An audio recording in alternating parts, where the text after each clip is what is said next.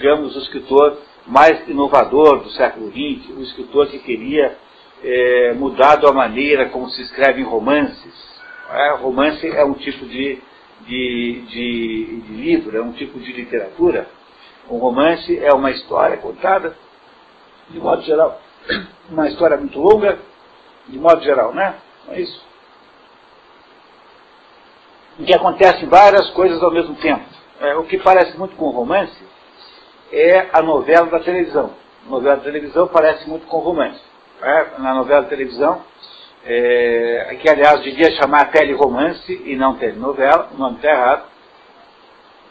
Não é? Acontecem coisas em todas as partes da história. Assim. Pega qualquer novela aí, qualquer uma, pega aí, sei lá, o Sheik de Agadir. Né? Lá no Sheik de Agadir tem lá uma história, é, várias histórias paralelas que vão acontecendo. Né? E, e, as personagens de cada uma dessas histórias vão, vão se encontrando por aí, ou são vizinhos, trabalham juntos, etc. Então James Joyce não foi um escritor que escreveu muitos livros, mas, mas dos poucos livros que ele escreveu, há quatro livros que são maravilhosos e notáveis. O livro que nós vamos ler hoje, chamado Retrato do Artista como Jovem, que é uma espécie de livro sobre a própria vida dele, embora ele não diga que é ele, mas é ele, a gente sabe ah, que é ele. Há um segundo livro de contos, estou lendo os livros na mesma sequência da edição. Há um livro de contos chamado Os Dublinenses, que é, que é um livro de contos, contos são narrativas curtas. Então, um livro de contos é um livro com uma porção de histórias. Os Dublinenses, é, James Joyce é da Irlanda, cuja capital é Dublin. E, e, e, é uma coisa interessantíssima que James Joyce conseguiu dar a, a, Dublin uma realidade, uma natureza literária. A cidade entrou na literatura. A cidade tem uma personalidade, mais ou menos a mesma coisa que fez Balzac com Paris e a mesma coisa que fez, é, que fez uh, Dalton Trevisan com Curitiba. São cidades que passaram a ter uma realidade literária, uma existência literária, não é? Porque algum autor falou delas com muita ênfase, nem que tenha sido falar mal, né? O Dal Trevisan não fala bem de Curitiba não, fala mal. É, não é? Botou assim Curitiba como sendo uma central de malucos em geral, né? doidos e malucos em geral, o que não deixa de ser um pouco verdade, aliás. Né? Não deixa de ter um pouco de mérito, não é nem um pouco exagerado de alguma maneira. Mas o, o James Joyce fez a mesma coisa com a cidade de Dublin, que é a capital da Irlanda. É? Essa Irlanda, onde James Joyce nasceu, é um país muito interessante. Mas antes de falar dela, eu vou voltar a falar dos quatro livros que interessam de James Joyce. O primeiro é esse que nós vamos ler hoje, o segundo chama-se chama Dubliners, que não está aqui no nosso curso, que são contos maravilhosos. Olha, é, são contos incríveis, são contos magníficos, maravilhosos. E esses dois aí, tanto o, o retrato que é o livro de hoje, Contos Dublin, são escritos numa linguagem comum. A coisa complica um pouquinho para quem vai ler os livros quando você pega os dois seguintes, que é Ulisses e que é Finnegan's Wake. E esses dois aí são difíceis de ler, viu? Isso eu, eu admito, são livros grandões e são escritos de um modo em que as palavras são inventadas, o modo de botar os parágrafos, a pontuação é toda torta, é feito de um modo para tornar a leitura muito mais difícil. Não deixam de ser grandes livros também, mas eles são assim, como, as, como, as, as como as, as, as, os grandes prêmios né, da vida, né, que só se entregam para aqueles que se sacrificam muito por eles. Não é isso? Portanto, são livros que exigem um sacrifício e um investimento ah, esse livro Dubliners, ele é meio fora do, da sequência. Agora há uma sequência entre esses outros três. Então a gente deve ler sempre primeiro o retrato, depois a gente deve ler Ulisses, e depois, se sobrar ainda tempo, fôlego ou vida, tempo de vida, aí você lê o Finnegan's Wake, que é o mais difícil de ler. É enorme e é escrito de um modo quase que impenetrável. Bem difícil. É bem difícil de ler mas não deixa de ser um livro com grandes méritos também. Eu escolhi os três, esses três, e coloquei os dois primeiros no, no, no, na minha lista de 100 livros, e coloquei o Finnegan's Wake na minha lista de 120 livros. Se tiver mais 20 livros para ler, nós vamos ler também o Finnegan's Wake um certo dia. Mas eu dizia para vocês que o James Joyce é uma pessoa muito interessante, porque a Irlanda é um país muito interessante. A Irlanda é um país, era um país nessa época muito pobre, porque a Irlanda é um país que passou a vida inteira brigando com a Inglaterra, porque os irlandeses não queriam que, ser dominados pelos ingleses. A Irlanda é uma ilha do lado da Inglaterra. E há uma diferença muito grande entre os irlandeses e os ingleses, porque os irlandeses são católicos e os ingleses são protestantes. Não é? E por causa disso, eles vivem as turras. São dois povos que vivem brigando, viveram brigando a vida inteira.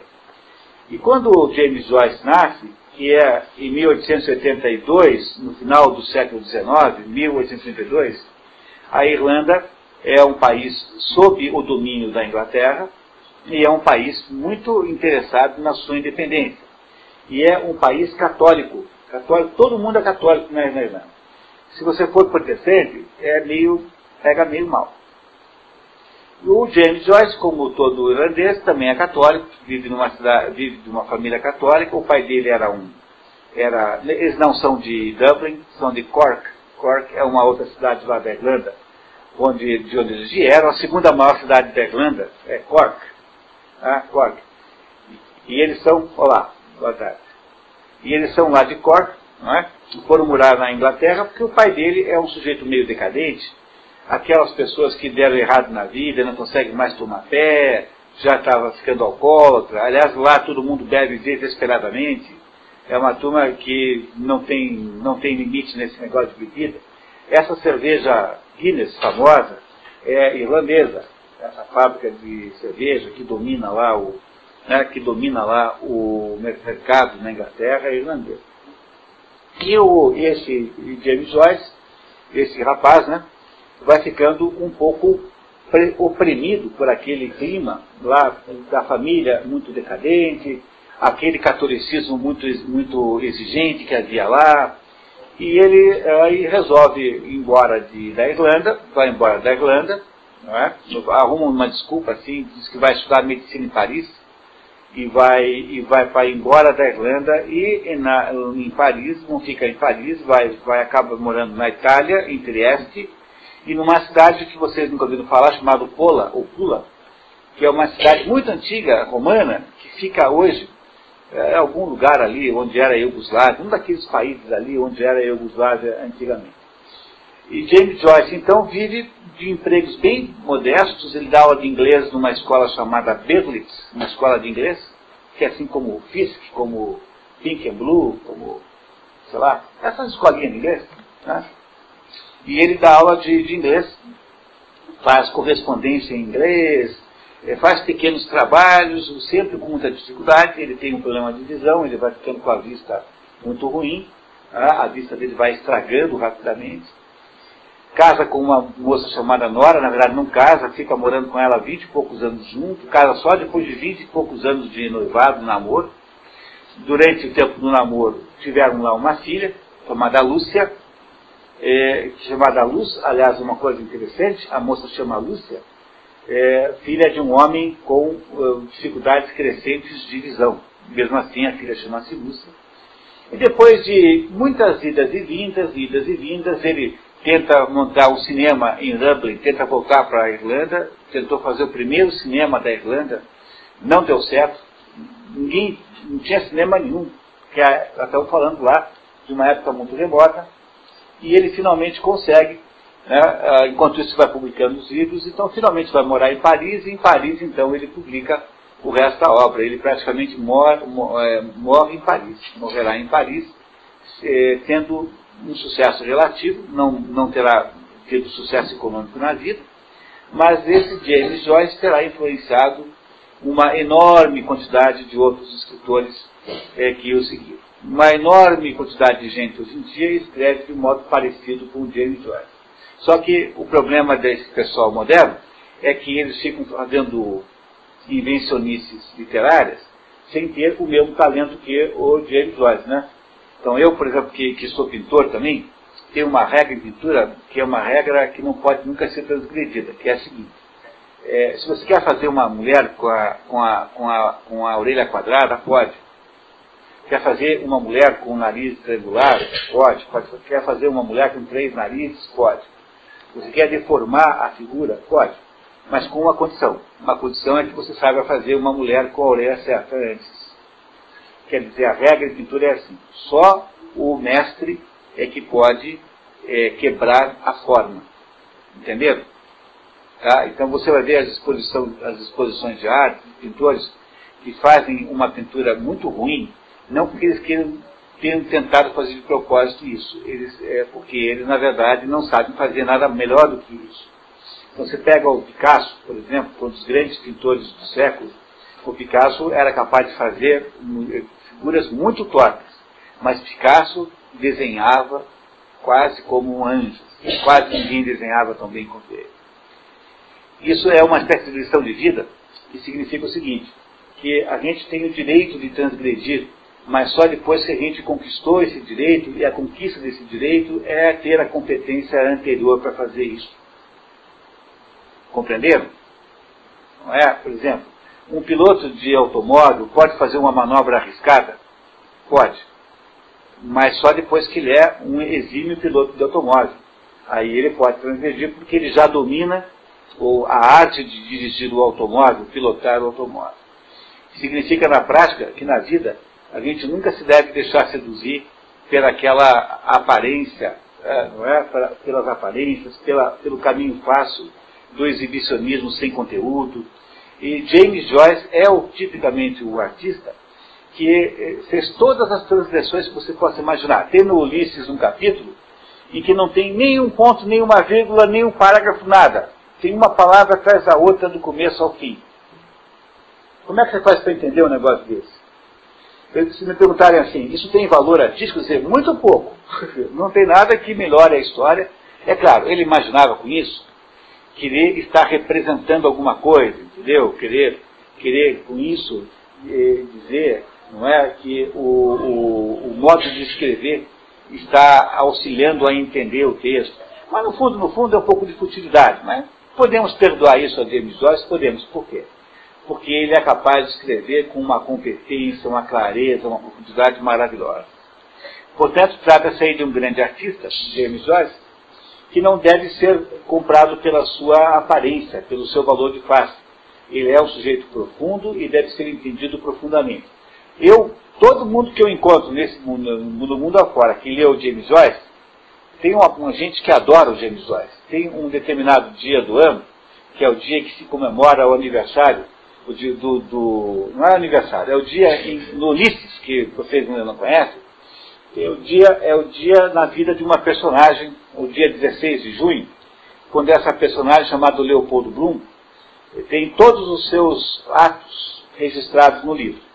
Todos o, o esse, no, no, mundo inteiro, né, no dia 16 de junho, o, o, pessoal se reúne naqueles bares irlandeses, dos pubs irlandeses, para tomar um porre em homenagem ao, ao James Joyce. Na verdade, por que, que eles estão fazendo isso? Eles não têm a menor ideia. É apenas uma pretexto para tomar cerveja, né? É? Mas eu nunca encontrei alguém que tivesse entendido o livro. Sincera, com toda sinceridade, é muito difícil de encontrar. É um livro tão difícil de entender, mas é tão exótico ao mesmo tempo, tão engraçado, tão, tão, tão interessante, tão, tão, tão perturbador. E o James Joyce falou assim, eu vou botar tanto enigma nesse livro aí, vou botar tanta esquisitice, que esses palhaços vão ficar o resto da vida tentando decifrar. Quer dizer, o próprio autor confessou que havia feito de propósito como ato de, de, de, de, né, de, de, de manipulação do leitor. Mas isso só acontece no Ulisses no Finnegan's Wake, não acontece no, no, no, retrato. O retrato que nós vamos ver hoje é um livro normal. Não é um livro que tenha invencionice nenhuma, é um livro como qualquer outro romance. Portanto, não há que nos preocupar esse assunto no dia de hoje, no dia do retrato do artista como Jorge.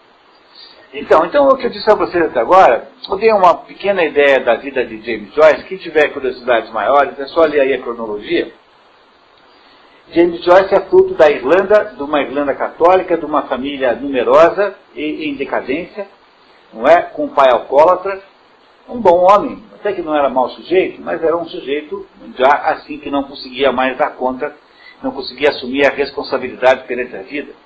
E James Joyce vai mais ou menos se enfastiando de tudo isso, e um belo dia ele resolve sumir e só volta para a Irlanda para tentar montar lá o cinema, depois que não dá certo, nunca mais foi esperto na Irlanda.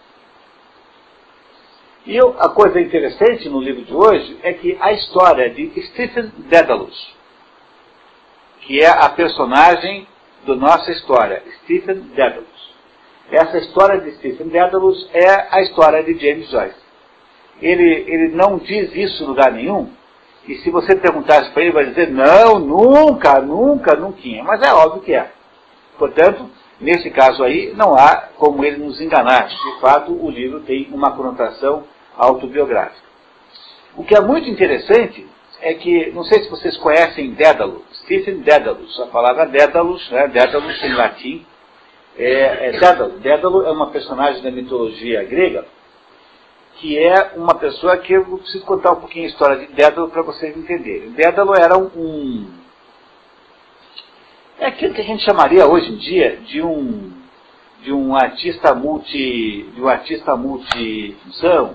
Ele era escultor, ele era poeta, ele era pintor, ele era, ele era dançarino, ele era músico, ele, ele tinha uma habilidade em todas as artes, esse Dédalo, morava em Atenas. E ele era um sucesso muito grande, e sobretudo ele era um inventor de máquinas.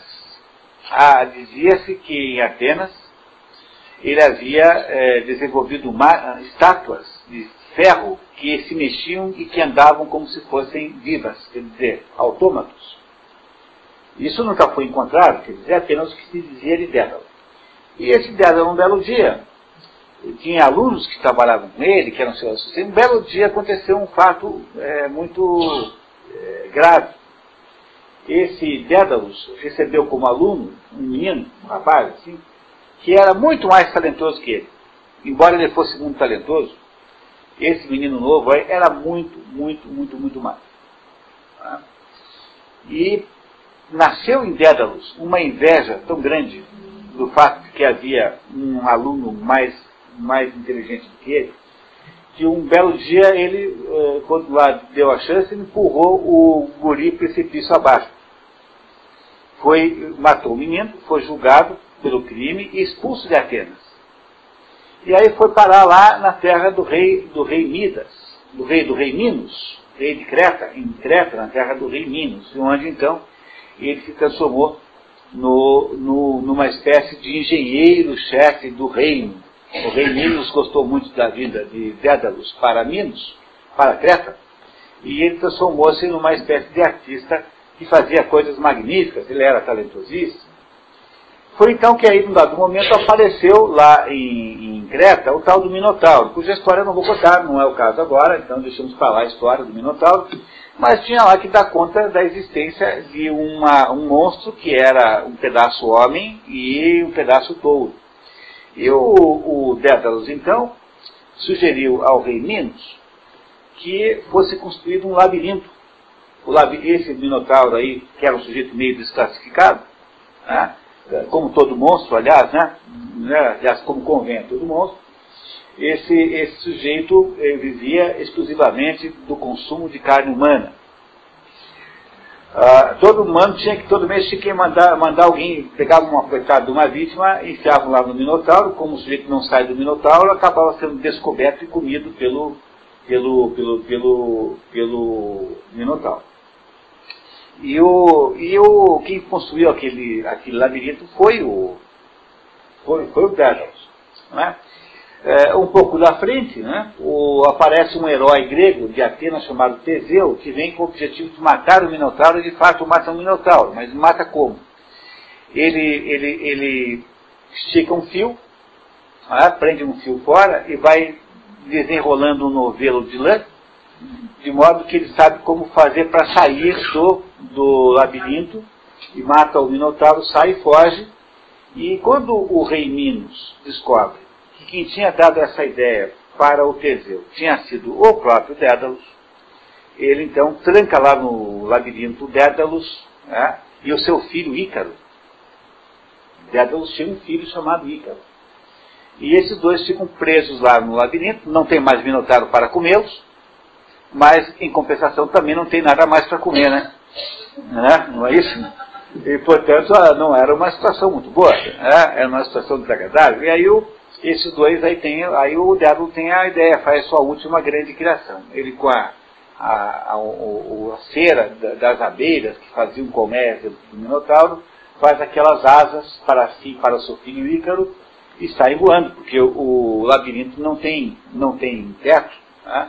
e sai voando para fora do Minotauro, sendo que o Ícaro, tendo desrespeitado, uh, desobedecido seu pai, voa muito alto e a, a, fica, vai perto das asas do, das asas, encosta sua, leva suas asas muito perto do sol, as asas se derretem porque eram feitas de cera, e o Ícaro despenca lá de cima e cai no mar é, que durante muito tempo chamou-se Mar Icário, por causa do Ícaro.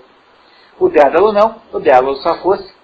E o Dédalo, portanto, é uma personagem mitológica que é a personagem em homenagem a quem o James Joyce deu o nome aí para o principal herói da história, que é o Stephen Dedalus. Quer dizer, o Stephen Dedalus é aquele sujeito que uma hora ou outra vai acabar batendo as asas, né? Não é? De fato, ele baterá as asas, ele vai para Paris. Quer dizer, para Paris significa livrar-se da família, livrar-se do pai, livrar-se da igreja católica que o importunava, livrar-se do clima muito opressivo da, da Irlanda e obter um, um certo tipo de, de liberdade. Uma liberdade que ele queria muito ter e que ele não queria perder nunca mais.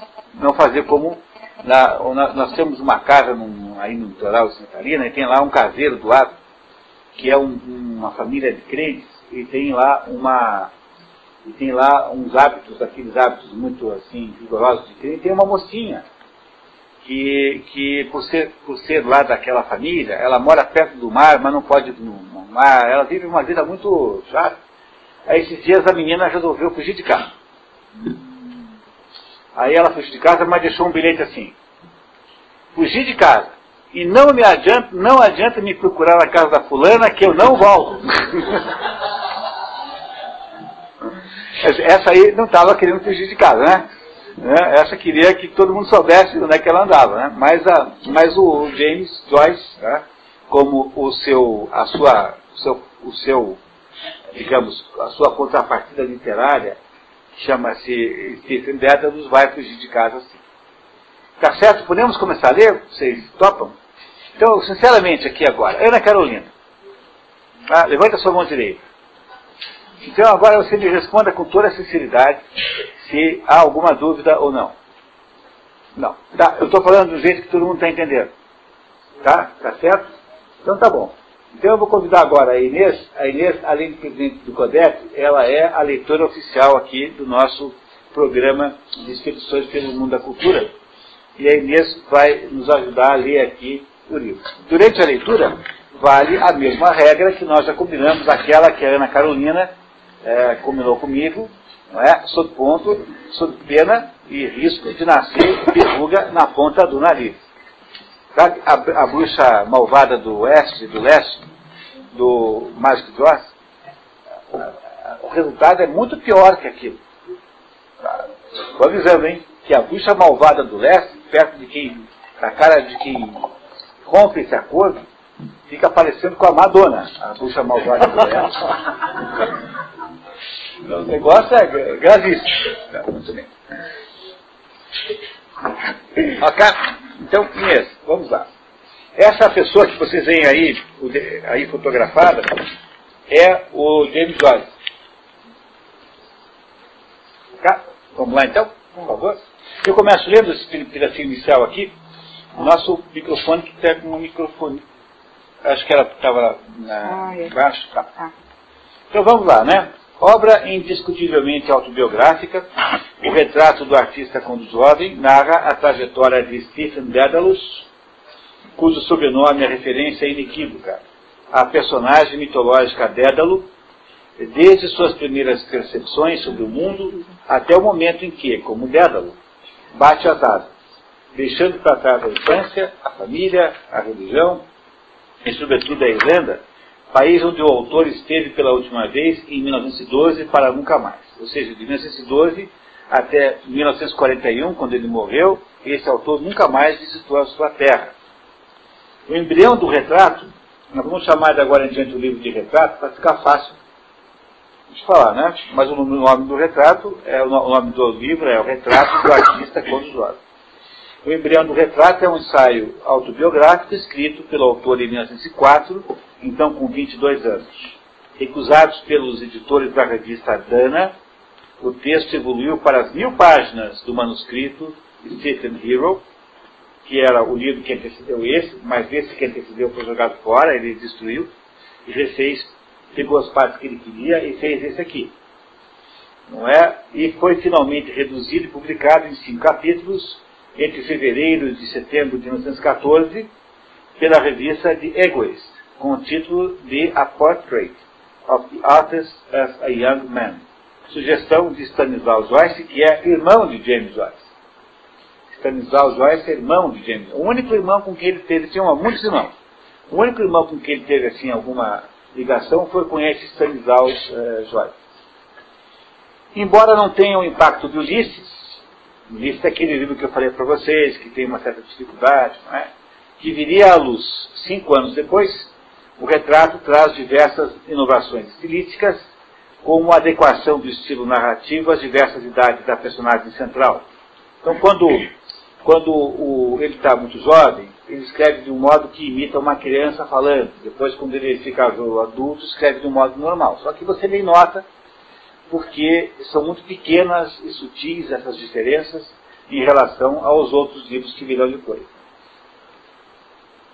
Mais do que qualquer outra coisa, o livro é escrito num stream of consciousness. A stream of consciousness significa é, é,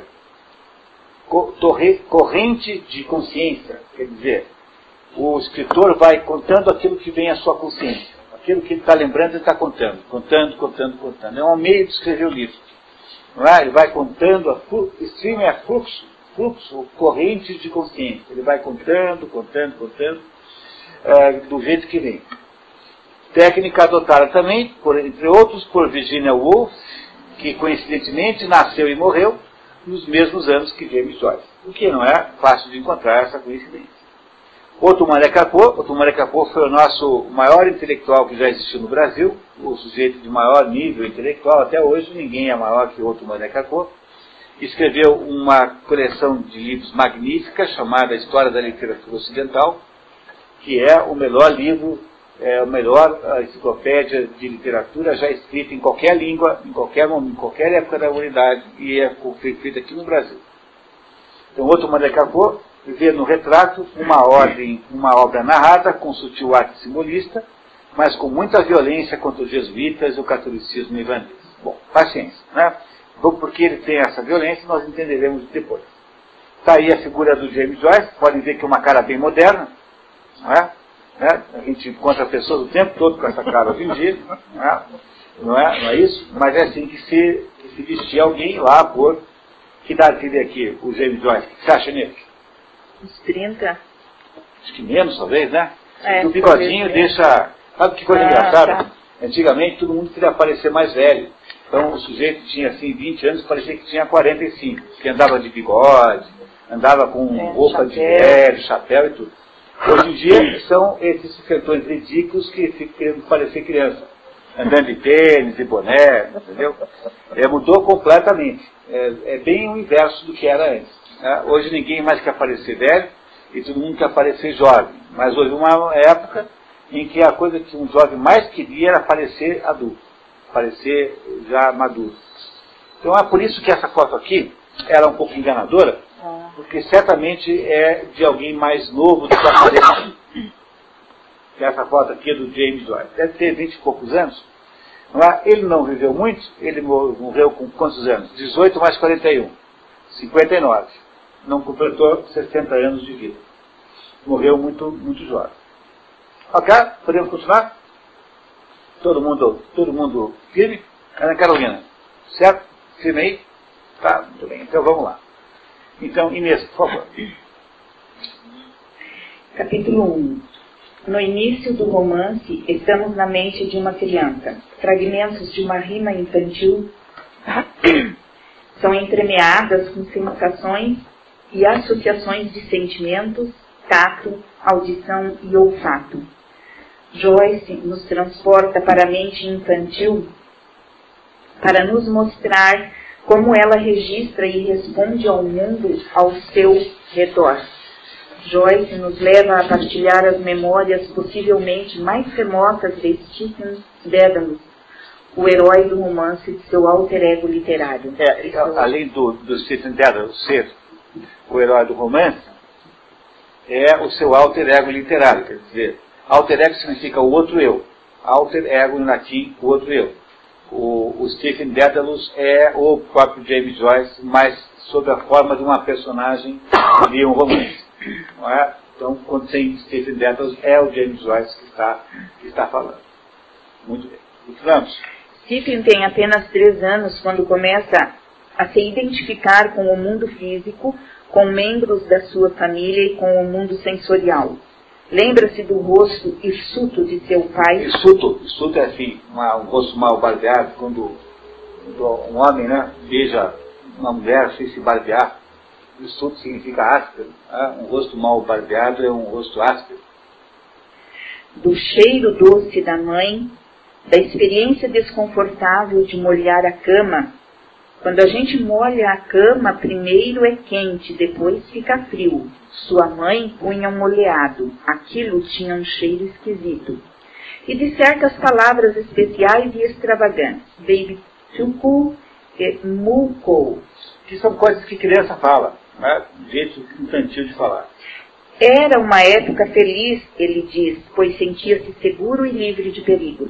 A memória seguinte de Stephen é de três anos mais tarde, no Conglows Wood College. A nota diz Conglows Wood College, dirigido por jesuítas, era o mais prestigiado colégio religioso irlandês na época. É, isso, isso existe, não é invenção, até hoje existe esse colégio, e é um colégio de grande prestígio lá na Irlanda. É um daqueles velhos colégios que, onde estudaram presidentes, estudaram grandes estadistas, coisas assim. Então, a primeira coisa que esse livro nos conta é a sensação de que a infância de Stephen Dedalus, que é o James Joyce, nós já sabemos disso, né? Tá, muito bem. Ah, que essa infância foi uma infância muito boa, só tinha lembranças de cheiros, de sabores, de cores, de sensações, não é? E que isso tudo mais ou menos desaparece quando ele tem que ir para o colégio. O conceito de colégio que vocês têm hoje aqui, no colégio sede, não é o conceito de colégio que havia lá naquela época. Esse é um colégio interno, fica morando lá. E é, eu morei no colégio, eu nunca fui interno no colégio, mas no colégio onde eu estava tinha alunos que moravam no colégio. E é, é uma experiência muito dura você passar seis meses sem ver a família, ou quase isso, né? Durante o ano, assim, os, os, os alunos iam para casa na Páscoa, no, no, nas férias de julho, julho, né? talvez um feriado mais prolongado, era muito é, duro isso. É um colégio jesuíta, um colégio daqueles colégios sombrios, um colégio onde há uma disciplina muito ferrenha. E, e esse menino, então, que é o Stephen Dedalus, sai daquele mundo infantil muito agradável para é, enfrentar, assim, um, ainda muito criança, ainda muito pequeno, né? e vai ainda para um colégio duríssimo, um colégio é, disciplinado, tem que acordar na hora, tem que ter aqui, todo aquele clima de, de, não é, de de um grupo hostil, até mesmo, se o pessoal não gosta de você, como é que você vai fazer? Não é isso? Né? Tem aquela dificuldade natural né, dos grupos humanos. Então, o, é ele tem seis anos quando ele vai para o colégio interno. Seis anos. Então, o colégio jesuíta no qual ele está internado. Comparado aos outros meninos, Stephen é pequeno e fraco, Sofre de problemas de visão e tem saudades de casa. É provocado sistematicamente pelos maiores. Diga-nos, Dédalus, você beija a sua mãe antes de ir para a cama? Stephen respondeu, beijo. Wells se virou para os outros companheiros e disse, Ora, veja, aqui está um camarada que diz que beija sua mãe toda noite antes de ir para a cama. Os outros colegas pararam o jogo e se voltaram rindo. Stephen corou sob seus olhares e disse: Eu não beijo. Wells disse: Ora, veja, aqui está um camarada que diz que não beija sua mãe toda noite antes de ir para a cama. Todos riram novamente. Stephen tentou rir com eles. Sentiu todo o seu corpo ficar imediatamente confuso e quente. Qual era a resposta certa para a pergunta? Aí está um pedacinho do livro que mostra o assédio que os, os, os, meninos maiores, o colégio só tem meninos, né? Os colégios eram separados por sexo naquela época. Ainda hoje são. Ainda hoje na, nesses países, na Inglaterra, nos Estados Unidos, há colégio só para meninos, só para meninas. Não é? No Brasil acho que não deve existir mais Mas nesses países ainda eram separados.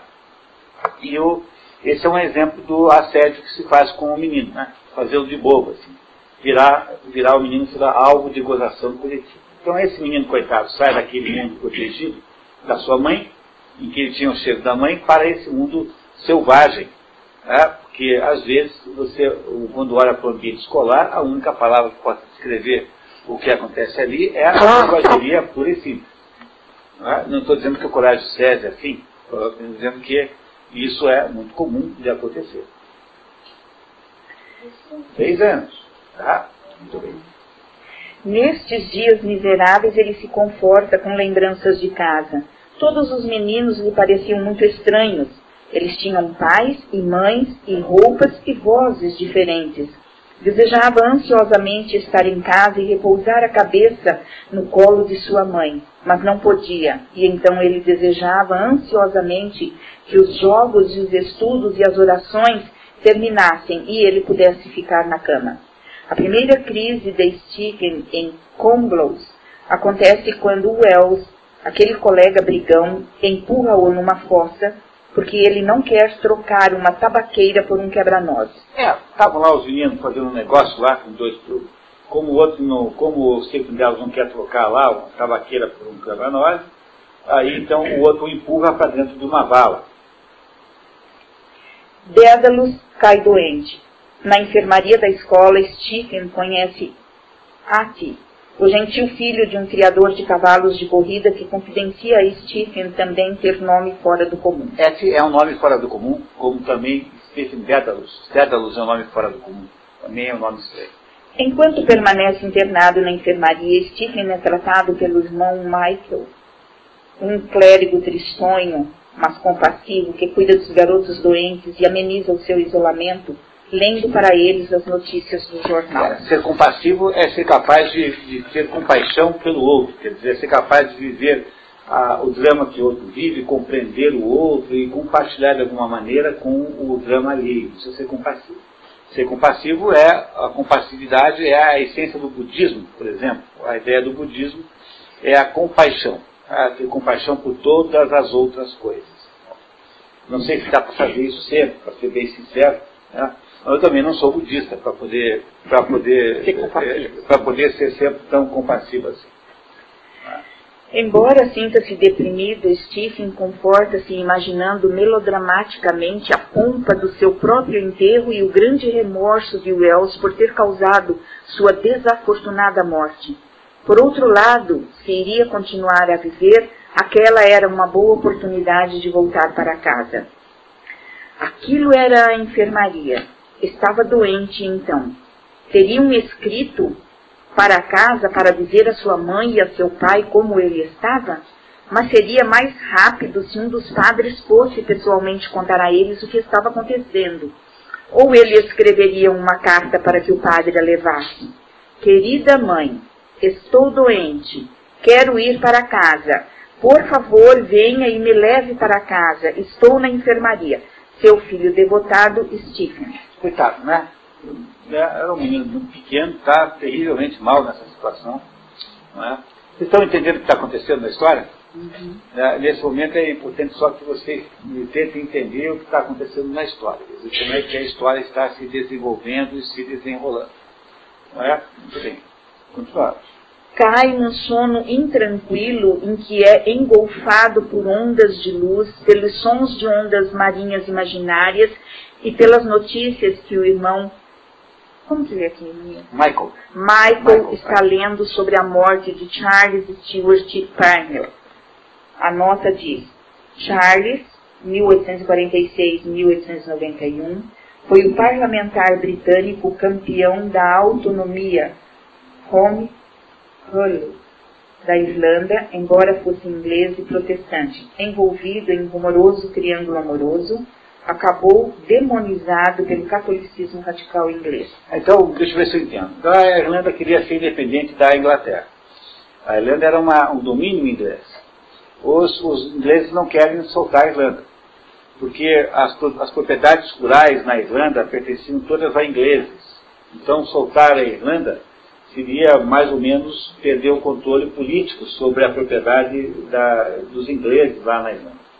Então, havia esse Charles Parnell, que era um, um parlamentar e que entendeu que não daria para fazer, não era possível fazer a independência da Irlanda muito rápido, mas era possível fazer o seguinte: com primeiro lugar, vamos estabelecer o seguinte, o tal do Home Rule, né, que é a autogestão. Em primeiro lugar, acontece que os irlandeses passam a ser os próprios eh, dirigentes da Irlanda. Eles continuam subordinados à Inglaterra, mas quem, quem irá ocupar o, o cargo de, de, de primeiro, de, sei lá, de for, presidente, de for, é um, é um irlandês. E isso era, obviamente, uma solução que não atendia os radicais, os radicais que queriam independência total já, mas já era um grande progresso, porque já melhorava a situação, não é? E esse Parnell aí é, era o campeão dessa ideia. Era, era o, o, o parlamentar é, britânico que estava tentando costurar essa solução para ver se reduzia lá a briga e as tensões lá na Irlanda. E só o problema desse Parnell é que ele era casado e tinha lá uma namorada, ou era o contrário, ele era, ele era, ele acho que não era casado e namorava uma mulher casada. Uma coisa assim. É um, seja como for, era lá um triângulo amoroso, foi descoberto, e esse Charles Parnell foi demonizado, porque num país muito católico, muito rigoroso, com moral muito rigorosa, como era a Irlanda naquela época, imagine o tamanho do escândalo. É? E por causa desse escândalo, esse Charles Parnell não pôde, ficou meio queimado politicamente não podia mais ajudar é, a Inglaterra. Depois, esse Charles Parnell, ele morre. E aí as coisas se complicam de fato. E essa, isso tudo é verdade, né? tudo isso aconteceu. E foi por, um, por causa disso que o próprio James Joyce teve uma piora muito grande de vida, porque o pai dele, que já não tinha mais condições de lutar pela vida, vivia lá do emprego público na Irlanda, né, que quem tinha arranjado para ele tinha sido esse Charles Parnell. E quando o Parnell morre, o pai de James Joyce deixa de ter aquele, aquele emprego público, então ele é obrigado a voltar para Cork, que é a cidade onde, de onde a família era originária, e vender o que tinha restado de patrimônio da família. Tinha lá ainda os imóveis, aí então, o, o, do mesmo modo que o James Joyce, na vida real, foi com o pai a Cork para liquidar o que havia sobrado do patrimônio, o Stephen Dedalus, vocês verão aí na história, vai com o pai até Cork fazer a mesma coisa. É a mesma história. A história do Stephen Dedalus é a história do James Joyce. Entenderam por que é importante a morte do Parnell na vida do Dedalus e do Joyce, que são a mesma pessoa? Uhum. É isso? Está tudo tranquilo, pessoal? Ana Carolina. Ok, você fique de olho aí, por favor. Tá, vamos lá. Frio? Não, não é possível. Estou tá, morrendo de calor aqui. Não é possível. Vamos lá então. A morte de Parnell torna-se mais importante na cena seguinte, quando Stephen volta para casa para passar o Natal. Participam da ceia os pais de Stephen, Mary, Mary e Simon. John Casey, um amigo de Simon, Charles, o tio-avô de Stephen e a sua velha babá, Dante Riordan. Stephen está especialmente animado porque pela primeira vez na vida pode se sentar à mesa com os adultos. É, isso é uma coisa muito nova. Até pouco tempo atrás, as crianças não almoçavam com os adultos. E quando almoçavam, não podiam abrir a boca durante o almoço. Então, vocês que são jovens aí, vocês podem ficar muito é, convictos de que uh, a vida dos jovens ficou mais fácil. Antigamente não era assim. Não é? Havia uma função de implicâncias assim, com, com, com jovens e tal. E uh, isso tudo aconteceu. Essa, essas personagens aí todas existem, são todos os parentes lá do James Joyce. Eu até tenho um documento que eu não sei onde é que anda, em que há as equivalências, eu fiz todas as equivalências, aí coloquei de um lado a personagem literária, do outro lado eu botei o parente, né? Mas também não tem a menor importância, né? Ah, não vai melhorar na nossa situação aqui. Ok? Continuar. A alegria da ocasião é logo interrompida, entretanto, por uma discussão sobre o papel da Igreja Católica na política e sua atitude em relação aos seguidores do falecido Charles Stuart Parnell. De um lado estão o senhor Simon Dédalus e John Casey, do outro a senhora Dante. O tio Charles não está em lugar nenhum. É, o pai do, do, do Stephen Dédalus, que é o Simon Dédalus, e o John Casey, estão contra a igreja, porque acham que a igreja não está sendo é, suficientemente, não está fazendo suficientemente para a independência da Irlanda. E a, a tia Dante, né, que é, que é, a, que é, a é, Dante é, é a babá. Ela é tia não é? A velha babá. Ah, tá. É tia, né? A, a, a velha Dante, babá. Desculpe, a Dante, né? A, a velha Dante, babá. É.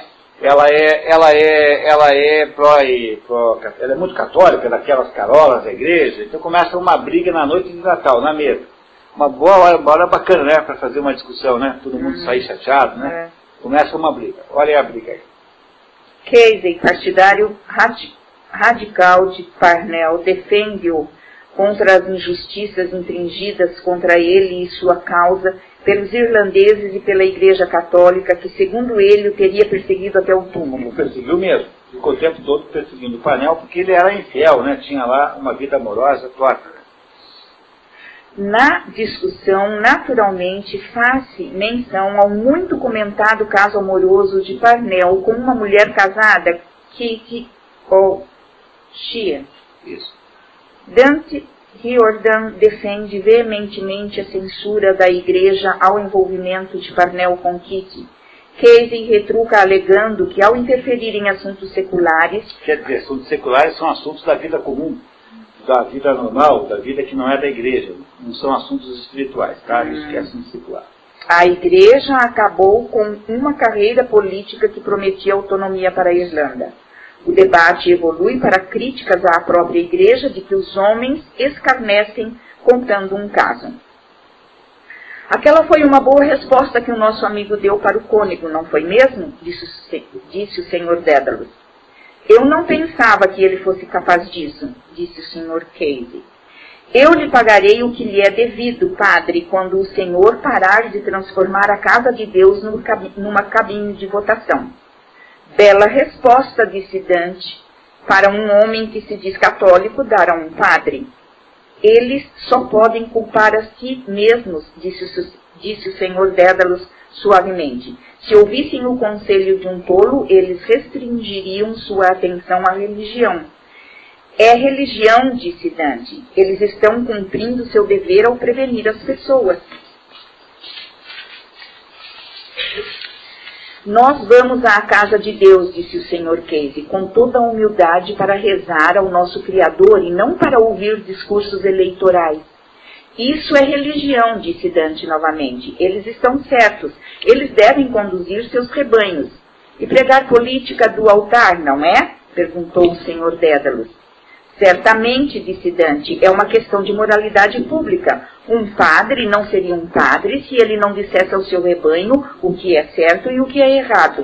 É uma discussão sobre a igreja, né? Hum. O que, é que a igreja deve fazer ou não. Todo mundo aqui que está aqui presente já presenciou discussões familiares na hora da refeição, que é talvez a pior hora para se brigar, né? É isso, mas acontece na, em todas as famílias. É, é a coisa mais comum, porque às vezes as pessoas só se encontram para comer, e é por isso que brigam na hora da refeição, porque no, durante o resto do tempo não tem a oportunidade de brigar com ninguém. Não é? Essa é a razão, não é que se escolhe a hora da refeição para brigar, mas é a única hora em que dá para brigar com todo mundo. Ah, Já que você pretende brigar com todo mundo, escolhe a hora do almoço. Essa aqui foi no Natal, pior ainda, né? Não é? Então isso ficou na cabeça do menino. Veja, o menino tem sete anos e está, está lembrando daquelas discussões políticas envolvendo o pai, o tio, envolvendo a babá, adultos, né? Uma discussão que certamente ele não entende, porque ele é muito criança, ele não tem a menor ideia do que está acontecendo, esse negócio de autonomia, Irlanda, mas vocês sabem do que é que está falando aqui. A Irlanda não quer mais ser domínio da Inglaterra. Há dois meios. Há o meio é, radical e ao meio negociado. E esse meio negociado é esse que esse Parnell queria fazer. Não é? A igreja, é, ao perseguir o Parnell por razões morais, impediu que isso acontecesse. O pai do Stephen Dedalus está especialmente bravo porque ele perdeu o emprego com a morte do, do Parnell. Parnell. E, portanto, ele se acha, ele acha-se especialmente é, aborrecido e contrário à igreja. Enfim, esse é o clima do, do jantar de Natal, né, da casa do, dos Dédalos, é, é, que o menino lembra e está nos contando aqui no livro. Não é? Inês, por favor. A discussão fica mais ardorosa com troca de insultos e é concluída com o grito triunfante da senhora Dante. Nós o esmagamos, o Parnell, até a morte. A mulher sai batendo a porta, deixando Simon e Casey amargando a perda do herói amado. Pobre Parnell, meu rei morto. O senhor Dédalus conclui. Somos uma raça dominada por padres e sempre o fomos e sempre o seremos até o final de nossos dias. Essa é uma das frases mais eh, importantes do livro, porque ficou sendo, obviamente, a opinião que James Joyce tem da Irlanda, né? Ele não gostava muito da Irlanda, né? É, Deu para perceber, né? Uhum. Então dizia que os irlandeses, como ele, são uma raça dominada por padres e sempre serão até o fim dos nossos dias. Essa é a razão pela qual ele nunca mais voltou para a Irlanda. Depois que não deu certo lá o negócio lá do cinema, ele acabou desistindo completamente da Irlanda, nunca mais voltou lá. É, e essa, até hoje, os, não sei se vocês sabiam, mas os irlandeses, né, que, que têm uma, uma porção de mágoas do James Joyce.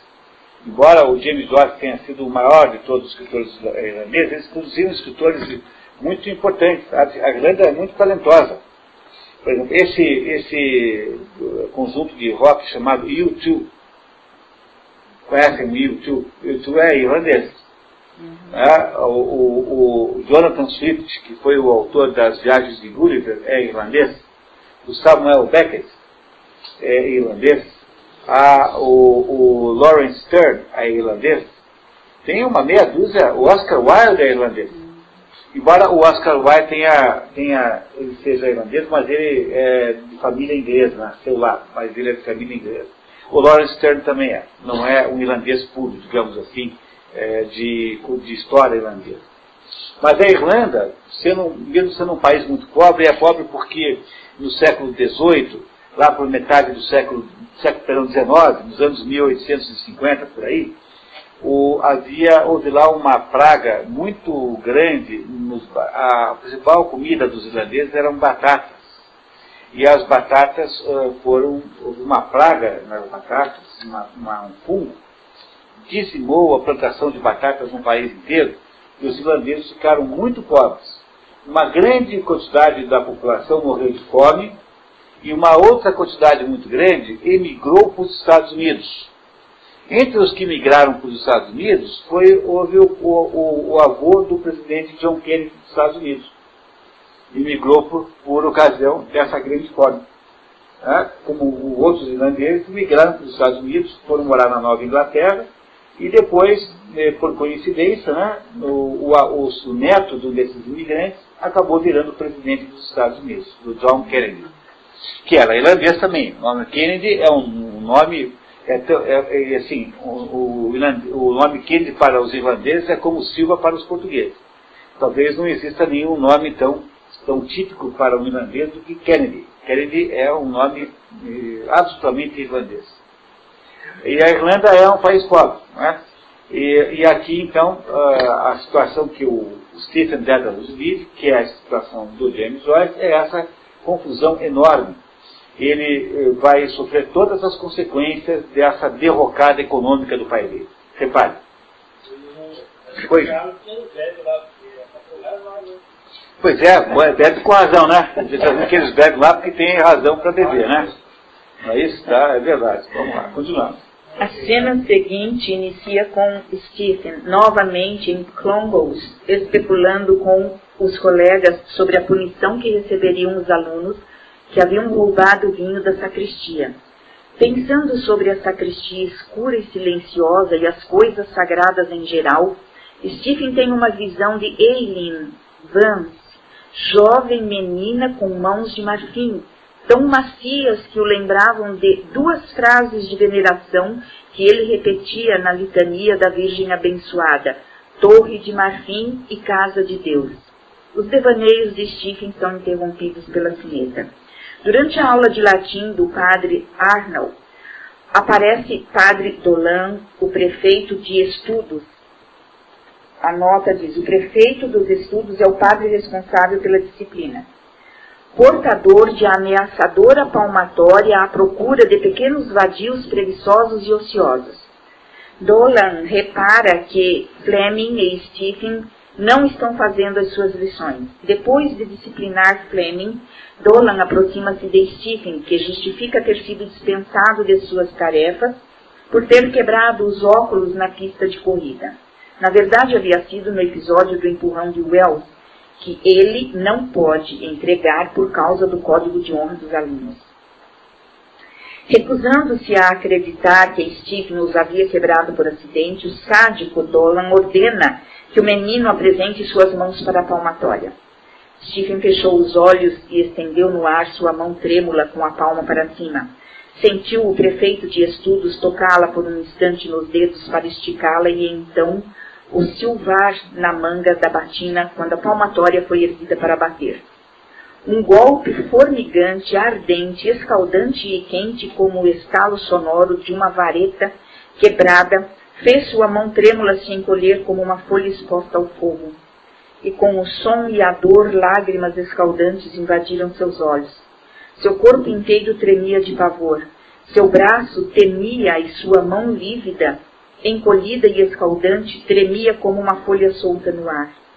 Um grito lhe saltou dos lábios, uma oração a ser liberada. Mas embora as lágrimas escaldassem seus olhos e seus membros tremessem de dor e pavor, ele reteve as lágrimas quentes e o grito que escaldava sua garganta.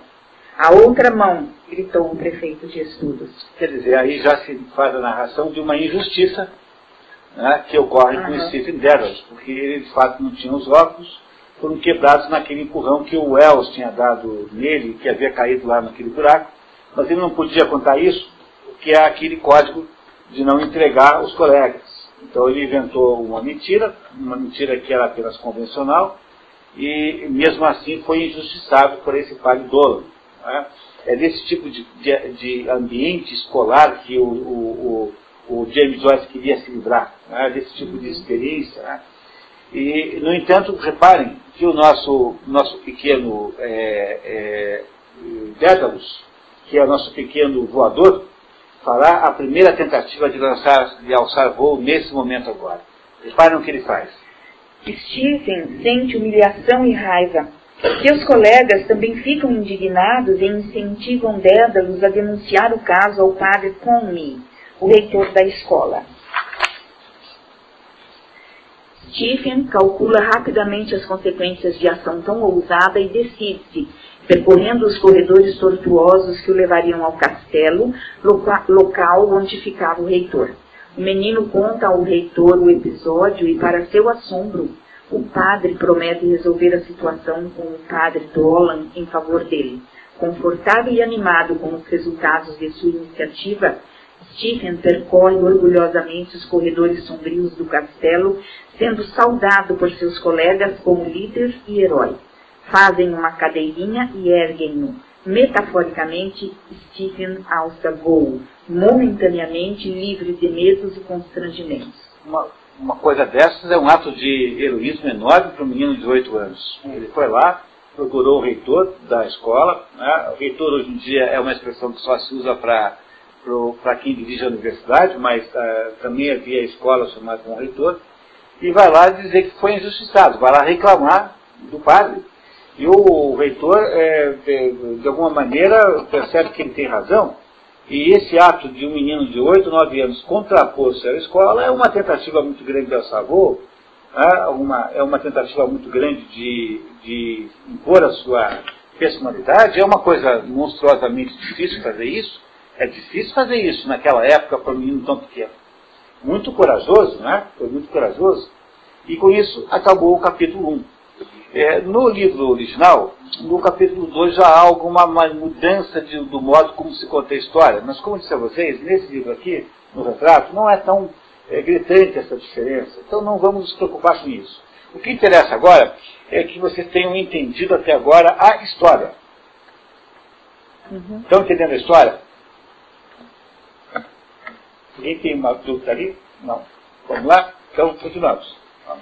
Capítulo 2. O capítulo inicia com Stephen em casa, passando as férias de verão com a família que se mudou de Bray para Black Rock, cerca de 5 milhas a sudeste de Dublin, Dublin, Dublin. Dublin, por causa das dificuldades financeiras do senhor Dédalus. É, como o senhor Dédalus agora tem menos dinheiro, ele não consegue mais morar no mesmo lugar, então ele tem que procurar um bairro mais afastado, em que o aluguel é mais barato, porque ele não consegue pagar o aluguel que era antes. Então a família que tem um monte de crianças, né, todas pequenas, né, vai empobrecendo, empobrecendo, empobrecendo, empobrecendo.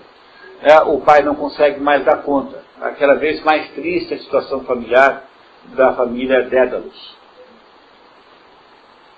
Stephen gosta de estar com seu pai e com seu tio avô, o tio Charles, que todo dia de manhã sai com seu chapéu alto, cantarolando canções irlandesas, fumando seu mal cheiroso black twist preparando-se para o ritual matutino diário do uso da casinha. É, black twist é um tipo de fumo para cachimbo, tipo de fumo. Tá? Por isso, está aí sem traduzir. Tio Charles e Stephen fazem seu passeio matinal até o mercado. Depois caminham até o parque, onde encontram-se, como de costume, com Mike Klein, um velho amigo de Simon, que treinava o menino para ser corredor. Olha, para você poder lançar voo, não tem que dar uma corridinha antes? Hum. Então, então o Stephen Dedalus está aí nessa história de ser treinado pelo, pelo, por, por esse bike aí, está aprendendo a, dar, a correr, né? A, a, correr vem antes de levantar voo. Não é assim? O avião não corre na pista antes de subir? Então, então antes de subir tem que correr. Então o Dedalus está fazendo uma carreira para levantar voo. Toda a história, pessoal, permita que eu diga a vocês, é o, o Dédalus nos contando como é que ele está se preparando para levantar voo. Por isso que o nome dele é Dédalus. Certo. Klein, segundo o pai de Stephen, teve em suas mãos alguns dos melhores corredores dos tempos modernos. Stephen, tendo reparado no rosto flácido e com barba por fazer de Mike, e nos longos dedos manchados com que enrola seus cigarros, duvidava das declarações exageradas de seu pai sobre as qualificações de seu treinador. É, porque o homem lá não parecia grande coisa, né? Um pouco velho, um pouco barrigudo, um pouco escangalhado. Não é? Então não fazia uma, não fazia uma, digamos, uma, uma, não tinha lá uma aparência tão boa. De volta da ginástica, Stephen acompanha o tio Charles até a capela onde o ancião reza.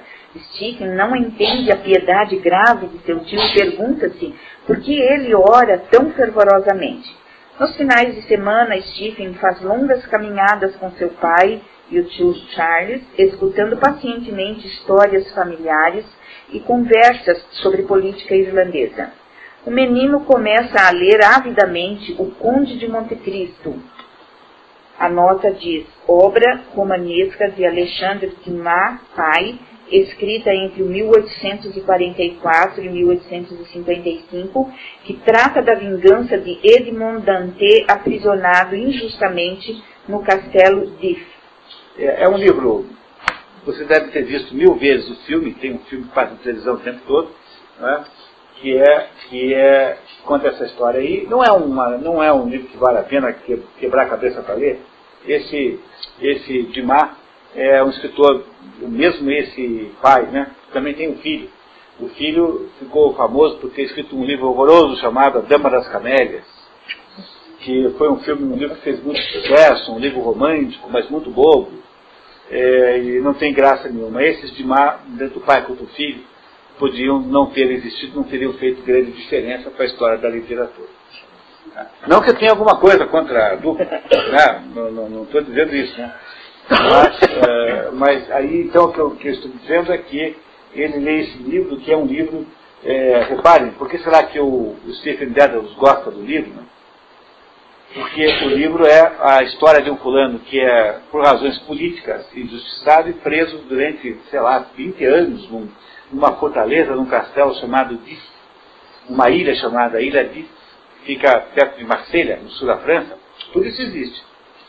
E que depois, é, lá ele conhece um, um abade que também está preso, também por razões políticas, esse abade é, passa ali, passa ali uma, uma, um mapa de um tesouro, e ele então consegue fugir espetacularmente, e com esse tesouro ele, ele vai para Paris e se transforma assim num sujeito misteriosíssimo, riquíssimo, riquíssimo, e ele então irá procurar vingança contra todos aqueles que o traíram.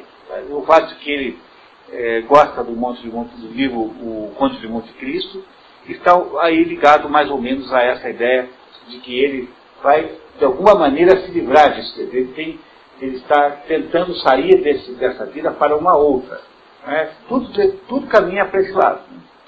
Continuamos e transforma-se no amante soturno e agressivo da bela e modesta Mercedes. Com o amigo Aubrey Mills, Stephen representa numerosas batalhas e feitos de bravura. No final, no final do verão, Stephen descobre que não retornaria a Clongowes, Conglewood por causa da crescente inviabilidade financeira de seu pai. O pai não consegue mais pagar aquele colégio, um colégio caro. Então tem que pagar um colégio mais barato ou um colégio público, que seria gratuito. Mas acontece que o, o pai de Stephen Dedalus, o Simon Dedalus, tem aquela visão de que eles são uma família tradicional, que tem que, que ter umas tradições, então é, é muito difícil colocar o um menino num colégio que, né, do ponto de vista de prestígio, não seja os melhores da Irlanda, aquela coisa da vaidade humana. Então o, Stephen Dedalus sai agora do Conglows e vai para um outro colégio. Tudo isso aconteceu com James Joyce, tá? É a biografia de James Joyce aqui, inteira. Pouco depois, Stephen e sua família mudam-se para uma casa desanimadora em Dublin. É, mudaram de novo, uma casa pior ainda. Já estava ruim, agora é uma casa pior ainda. Stephen percebe que seu pai é um fracasso econômico o menino torna-se autoconsciente e amargo, embaraçado pela virada de sorte que dolorosamente afeta sua vida. A vida da família vai mal e ele vai mal junto, porque ele só tem 7, 8 anos, 9 anos, sei lá, alguma coisa assim. Ele, portanto, não tem nenhuma autonomia e ele vai mergulhando, então, nessa, nesse abismo de desgraça econômica junto com o pai, com a família. Há muitas crianças além dele, muitos outros filhos, não é? e a vida do, do Stephen Jettles não, não está boa. Continuamos. Para escapar de sua infelicidade, Stephen mergulha em fantasias de amor e romance. Retornava à Mercedes e, enquanto meditava sobre sua imagem, uma inquietação estranha se insinuava furtivamente sangue adentro. Às vezes, uma agitação febril se acumulava em seu íntimo e o levava a perambular de noite sozinho pela avenida silenciosa. A paz dos jardins e as luzes generosas nas janelas derramavam uma força amena sobre seu coração inquieto. A algazarra das crianças brincando o aborrecia e suas vozes tolas faziam-no sentir ainda mais intensamente do que sentiram em Clongowes, que era diferente dos outros. Não queria brincar. Queria encontrar no mundo real a imagem quimérica de sua alma, que sua alma contemplava tão constantemente.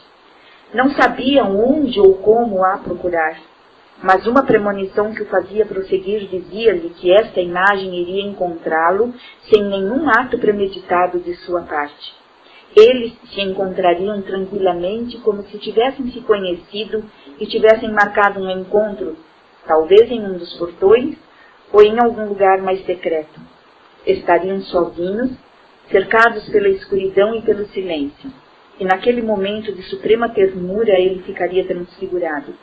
Ele se diluiria em algo impalpável sob os olhos dela, e então, num instante, estaria transfigurado Fraqueza e timidez e inexperiência o abandonariam naquele momento mágico. Esse menino acha que a possibilidade dele se salvar é dele conseguir descobrir alguma coisa. Alguma coisa que ele persegue, que não sabe muito bem o que é, mas ele sabe que ele não está perseguindo as mesmas coisas que os outros meninos, porque sempre há pessoas que sabem desde cedo que não são iguais aos outros. E você sabe que você é assim quando você tem diferença, quando você tem dificuldade de pertencer à turma, quando você tem dificuldade de, de andar em bando, quando você não aceita aquela tirania do bando, o bando que vai, vai fazer um monte de besteira e você diz não vou junto, não faço.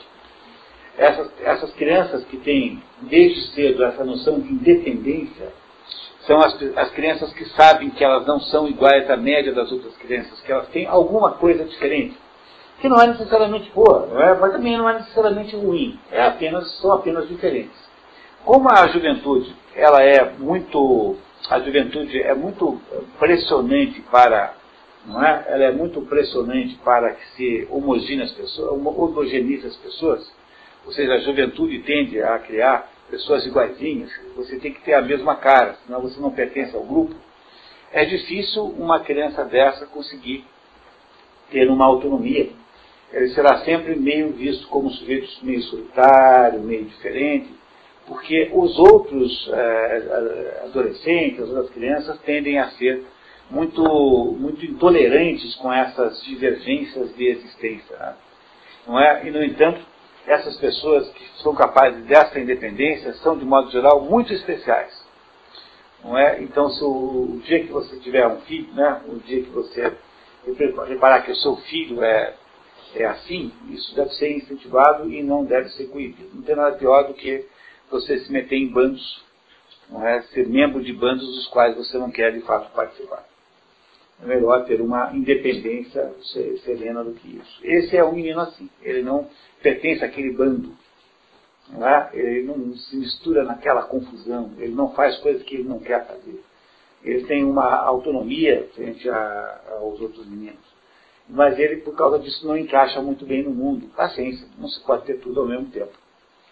Não é? E esse aqui fica entendendo que a vida dele está muito ruim, que vai piorar muito, está pior, e ele, no entanto, sabe que ele tem uma, uma diferença dos outros meninos. Pensamentos sobre a bela Mercedes misturam-se com memórias amorosas de determinada menina. Para acalmar sua tempestade de emoções, escreve poema para sua amada. Para E.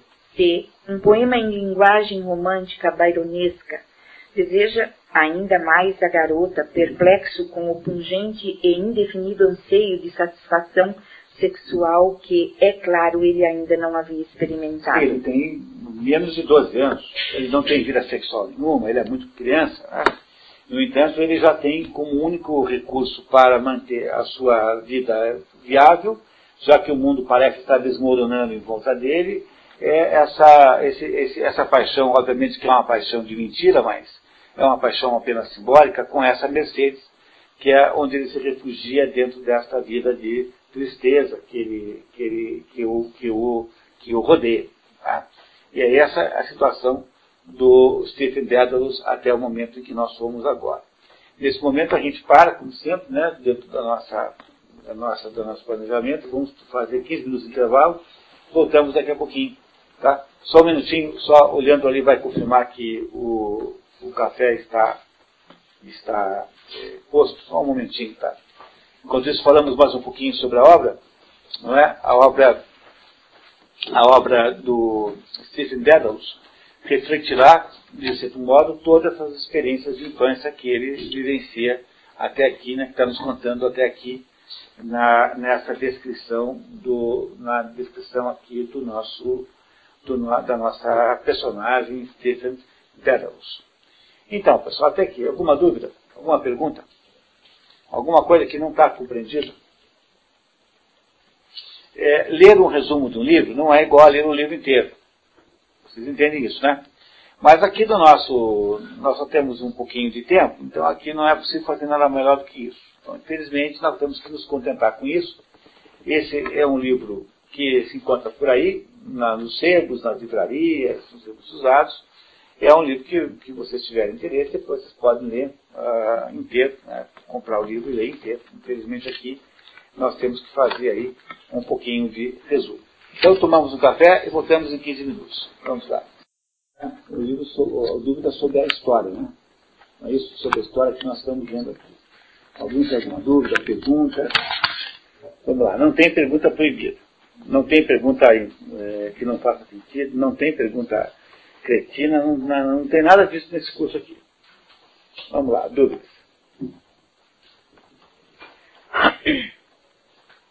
Está tudo entendido. Então, vamos em frente. Quando nós deixamos, então, o nosso heróizinho, Stephen Dedalus, ele estava, tem menos de 12 anos, e ele está vendo a família naufragar na miséria, não é? o pai não consegue sustentar a família, o pai é alcoólatra, ele tem muitas crianças, e ele é, ele é o, não é o mais velho, mas ele é o segundo mais velho. O irmão, o, o irmão dele é o mais velho, é o segundo mais velho. E ele é, ele é um, um menino que se acha diferente dos outros meninos, acha que tem alguma coisa nele que não é igual aos outros, e que porque, porque é diferente, ele se refugia em assuntos que os outros não compartilham. Então, enquanto há uma série de grosseria generalizada, né? então, enquanto os outros meninos são grosseiros e são brutais, ele, Stephen Dedalus, é um sujeito com capacidade de ser, de ser inteligente, com alguma sensibilidade. Ele não dá certo aí com esse grupo. Ele é um, desde o início, né, ele sabia que ele era diferente dos outros. Muito bem. Então, feito isso, Inês, podemos continuar, por gentileza? Vamos na página 6. Estamos na página 6, né? Uhum. Que é o pai de Stephen, não é isso? O pai de Stephen consegue uma bolsa no Colégio Belvedere, outra escola jesuíta, e Stephen sente-se humilhado ao descobrir que seu pai havia discutido o incidente da palmatória com o padre Comey e com o próprio padre Dolan. Para sua vergonha e frustração, todos teriam dado uma boa risada sobre o angustiado confronto de Stephen com o reitor. Cena seguinte passa-se dois anos e meio mais tarde em Belvedere. Ele tem agora 14 anos, por aí. Stephen tem cerca de 14 anos. Prepara-se para subir ao palco na representação de uma festa escolar no papel de um pedagogo grotesco. Nos seus anos de Belvedere, Stephen destacou-se como escritor, ator, estudante modelo e tornou-se um líder, rivalizado apenas pelo colega Heron. Heron, por falar nisso, é, em inglês significa cegonha. Hum. Heron é um tipo de cegonha. Esse nome. Heron. Como os colegas da primeira série eram broncos, indiscrimináveis, e Stephen e Heron tinham sido os cabeças virtuais da escola durante o ano. Como os outros eram todos grosseiros e emburrecidos, porque todo sujeito grosseiro é meio burro, esses dois aqui tinham um pouco de cabeça ainda, de alguma maneira disputavam a liderança. Então o Stephen era líder dos meninos, sem, no entanto, parecer com eles. Né? Tinha, portanto, uma independência, não é? Uma independência em relação aos colegas. Né? Enquanto espera a sua deixa para entrar em cena, Stephen é provocado por Heron e Wallace. Você sabe o que é uma deixa no teatro? Uma deixa no teatro é quando. Você sabe o que é? Pode dizer. É, tipo assim, quando, quando eu disser chave, você entra. Né? Então, a deixa é a chave. Isso é uma deixa. É uma, é uma, uma palavra ou um gesto, alguma coisa, que faz a marcação né, para a entrada do, do, do próximo ator né, em cena. Ótimo, que bom. Eles fazem pouco de Stephen e provocam provocam-no sobre uma garota que havia mostrado interesse por ele. Dédalus responde ao escárnio irreverentemente. Recita-o com... Confiteor. Confiteor, diz a nota. Confiteor é o mea culpa, mea máxima culpa, a oração católica usada na missa para a confissão dos pecados. Essa oração que tem na missa católica chama-se confiteor, esse pedacinho. Tá? Confiteor. Não é confiteor. Recita o confiteor e recorda um incidente anterior com Heron que havia provocado a mesma resposta. Era o seu primeiro ano em Belvedere, onde Belvedere, uma época em que se sentia terrivelmente inseguro sobre sua vida familiar e seu futuro. Quando começava a sentir-se orgulhoso com o sucesso de suas composições, o Sr. Tate, o professor de inglês, vituperou em público uma de suas composições dizendo que continha heresias. É, vituperar significa criticar, né? Então ele tinha 12 anos. Como é que um menino de 12 anos vai fazer alguma coisa herética? Não dá para você imaginar isso na prática. Né? 12 anos é muito cedo, né?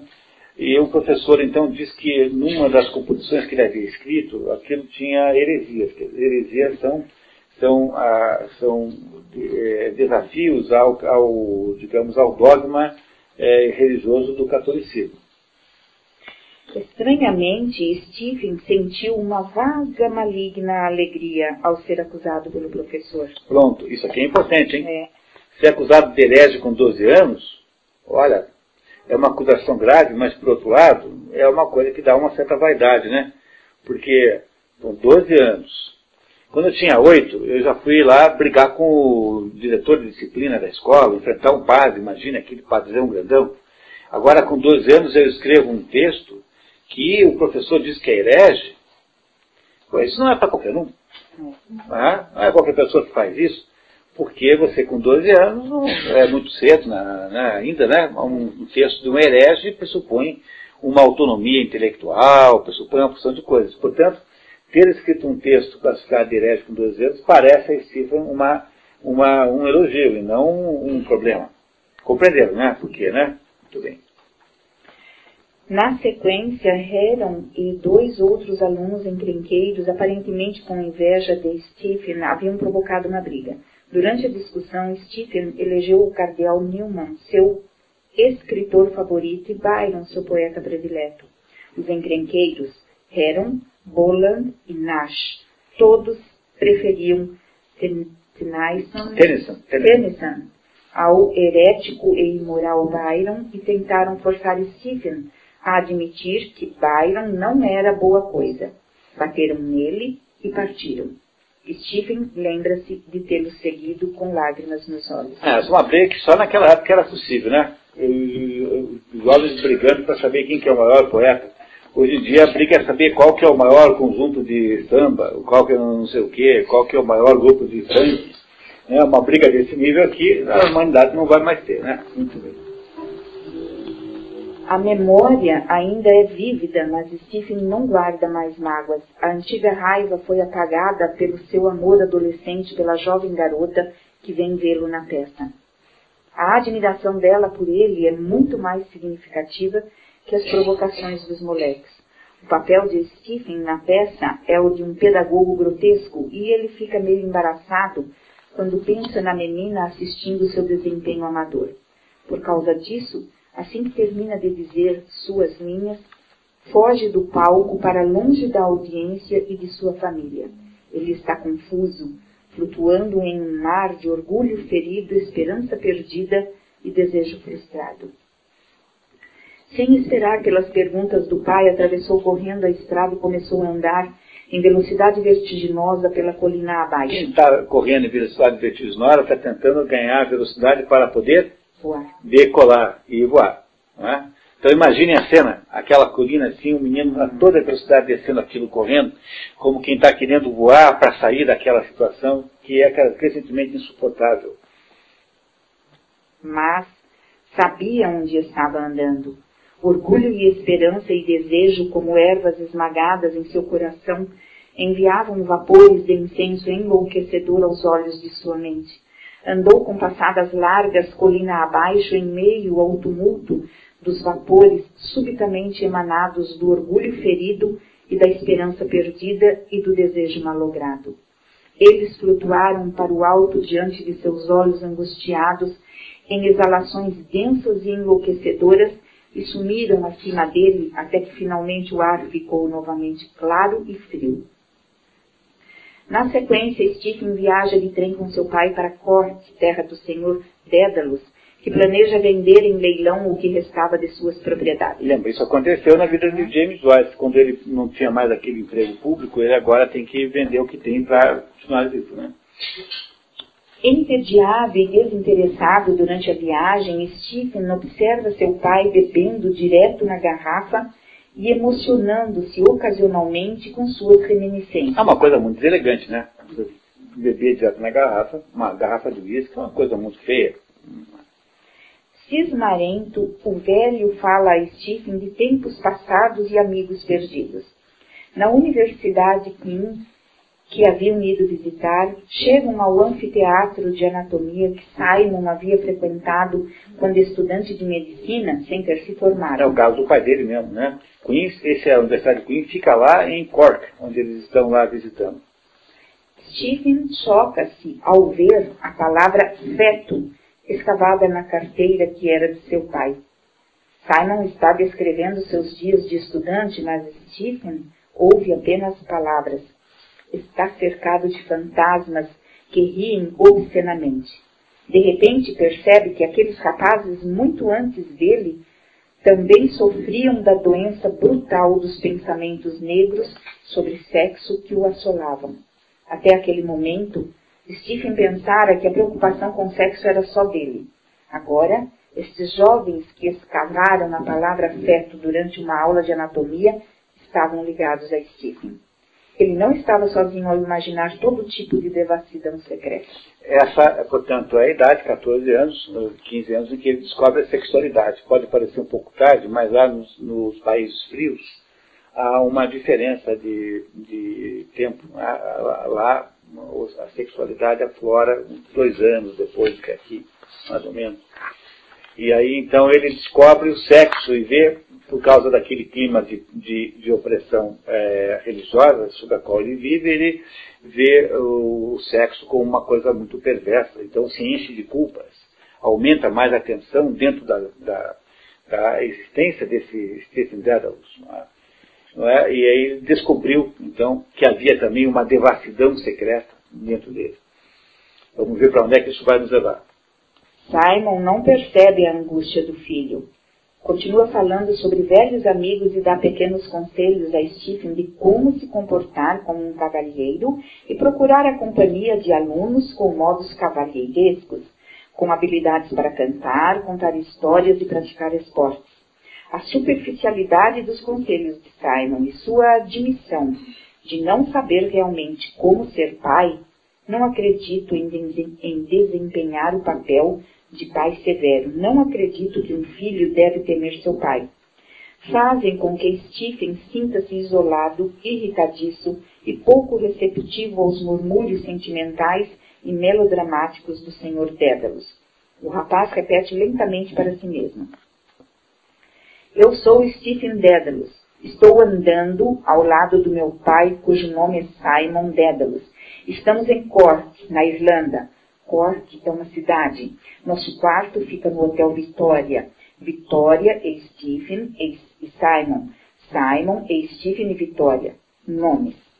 Stephen tenta escapar dos seus sentimentos de alienação, mas só consegue trazer à tona memórias de experiências da infância em que se sentia solitário e desassossegado, como naquele momento. Simon não havia percebido a perturbação do filho e o humilha pelos pubs locais. São botecos. Botecos. Dizendo jocosamente que aquele Zé Ninguém ao seu lado era seu filho mais velho, mas era apenas um inútil de Dublin. É, é uma brincadeira de mau gosto. Não é que ele ache isso mesmo, mas é uma maneira de humilhar o menino. Né? Mas o menino se sente humilhado, se apresentado assim. O pai dele não sabe muito bem o que faz, na verdade. A mente de Stephen é um turbilhão e suas emoções intensificam-se quando escuta histórias das aventuras amorosas e as bebedeiras do seu pai e até do seu avô. Lentamente, Stephen começa a se conformar com o fato de que sua infância estava morta ou perdida e com ela a sua alma. A descoberta, digamos assim. Veja bem o que aconteceu, né? Vamos para Cork, vamos visitar a universidade e daí no, no, no, no auditório de, de anatomia, onde o pai dele havia estudado, existem inscrições obscenas e, e coisas em que é, transformaram o sexo, né, coisas que dão ao sexo uma, uma conotação de vulgaridade e de, de depreciação. Então esse menino começa a descobrir e depois o pai começa meio bêbado, começa a contar histórias de, de coisas que fez, aventuras amorosas, ele vai perdendo todas as ilusões que ele tem sobre o pai dele, aquela ideia de que o pai dele pudesse ser um sujeito notável, não é? O pai é sempre uma criatura misteriosa para, para os filhos. A mãe não, a mãe é sempre a criatura presente que está do lado e que é, é a base de confiança amorosa. Mas o pai não é assim, o pai é até bom que esteja meio distante. As crianças O certo é que as crianças ficam imaginando onde é que, que será que meu pai está fazendo. No, no, entanto, esse pai que ele tinha, que era uma espécie de, de, de, de, de entidade mítica, né, é completamente desmascarado nessa viagem. Então ele vê o pai, no pai dele apenas um homem tão, é, tão perverso quanto ele acha que ele é, vê o pai dele um beberrão, um sujeito que vai de bar em bar e o maltrata e o despreza, enfim. Com essa, com essa viagem a Cork, ele mais ou menos perde as, as últimas ilusões que tinha sobre a sua infância. E aí então aquela vida então cai numa espécie de realismo da situação de, que de fato ele vivia, o que é uma coisa muito angustiante, né? Não é isso? Na próxima cena, Stephen e sua família vão ao banco sacar o prêmio que o rapaz havia ganhado com uma composição literária.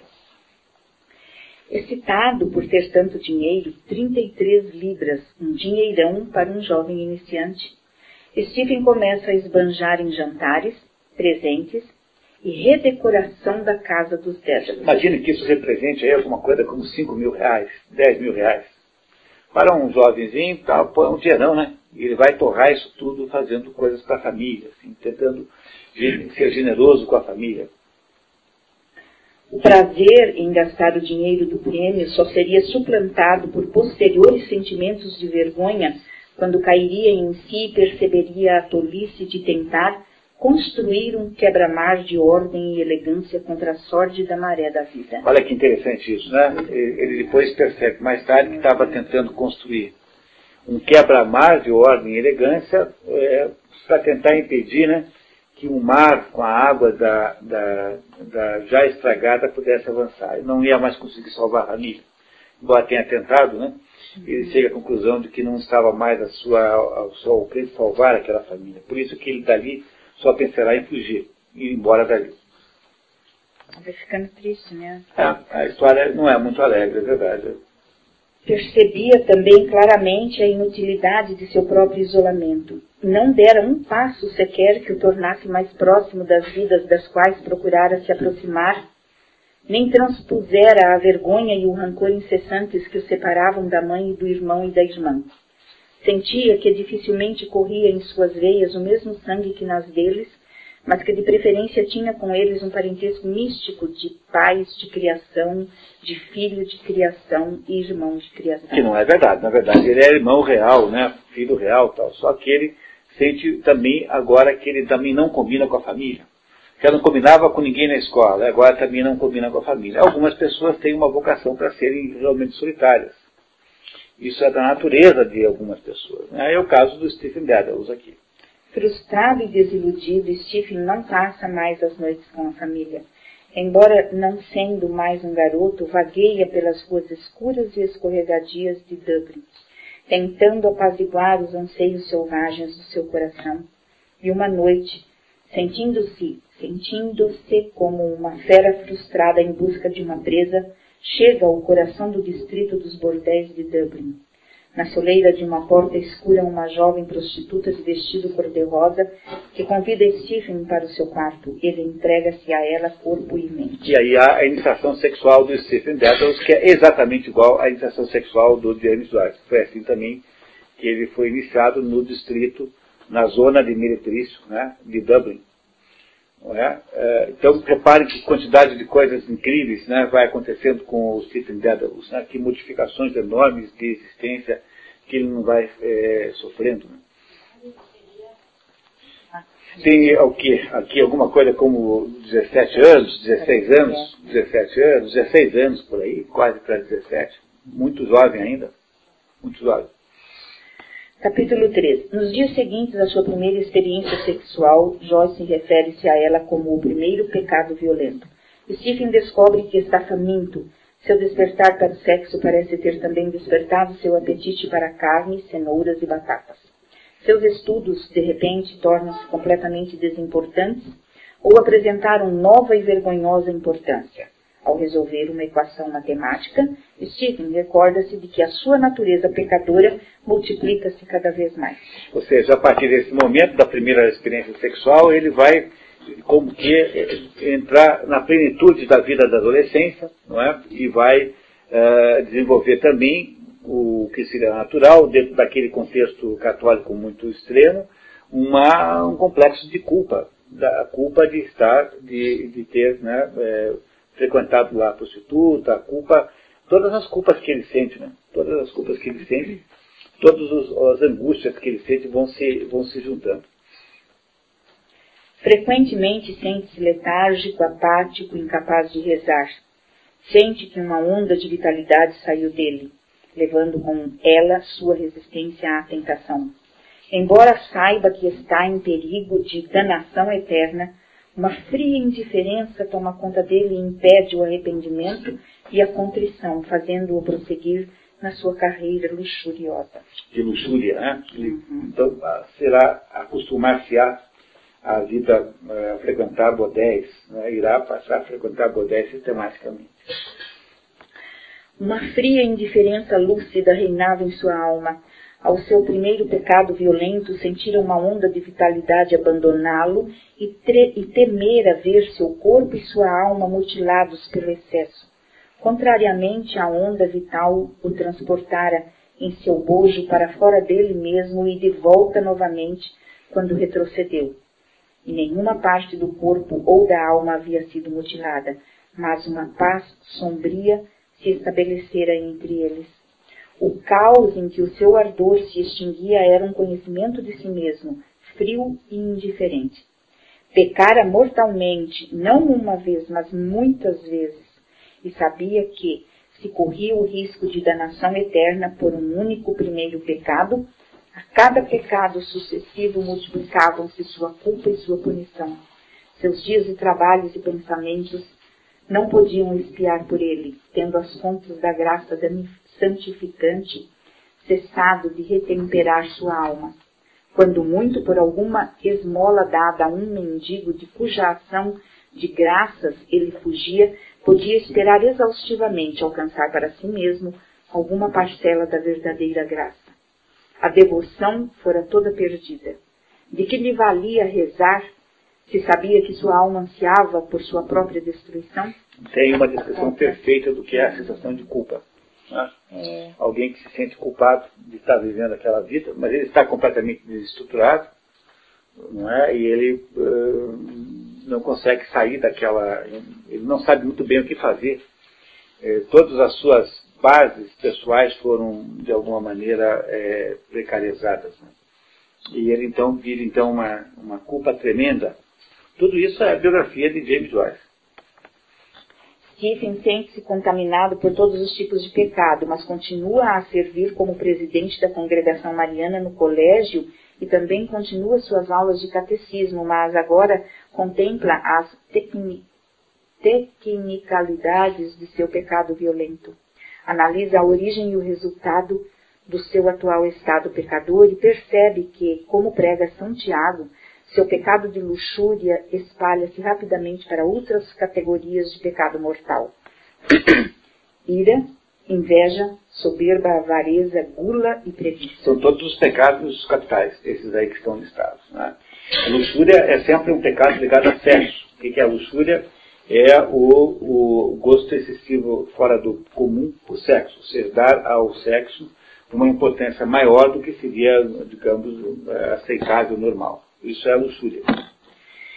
No momento exato em que Stephen se convence de ter consumada natureza pecadora, e quando está questionando a realidade espiritual do sacramento da Eucaristia, é anunciado um retiro espiritual de três dias que haveria em Belvedere em homenagem ao patrono da escola, São Francisco Xavier. Que é um santo jesuíta. Né? Lembra que ele continua no colégio jesuíta, só que agora no Belvedere, que é um colégio menos assim, importante que o Clongowes. Né? O anúncio aperta o coração de Stephen. No primeiro dia do retiro, Stephen senta-se no primeiro banco da capela, enquanto o padre Arnold, que, Arnold, que havia vindo de Clongowes, especialmente, começa sermão sobre as últimas coisas que acontecem às pessoas: morte, julgamento, inferno e céu. Olha, pessoal, vocês não sabem o que é tenebrosa, tenebroso esse, esse, esse, esse, esse não. É muito difícil no, no resumo poder transcrever isso. Não vale a pena ler o livro só por causa desse sermão. as coisas que o padre vai dizendo são tão terríveis que você vai pegando medo. Você que está lendo vai ficando completamente amedrontado com o mundo, com, a, com, com as desgraças que o inferno é, estão, a, que no inferno esperam os pecadores. Não é? E ele vai ser aterrorizado pelo padre agora, nesses três dias de retiro, todo dia é um sermão mais terrível do que o outro. Eu botei aqui alguns pedaços, né, todos tenebrosos, mas nada disso consegue é, ser tão horrível quanto a leitura original, quanto o texto original do sermão do padre Arnold, que era lá de Conglos e veio para esse, esse, esse retiro especialmente.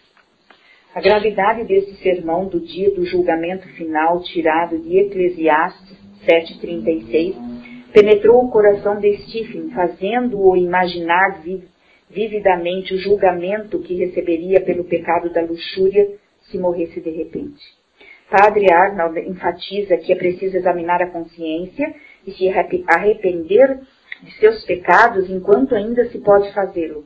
Stephen faz um sincero exame do seu estado lamentável e da enormidade da sua ofensa contra Deus. Sua culpa aumenta, fazendo sentir como se cada palavra do sermão fosse dita especialmente para ele.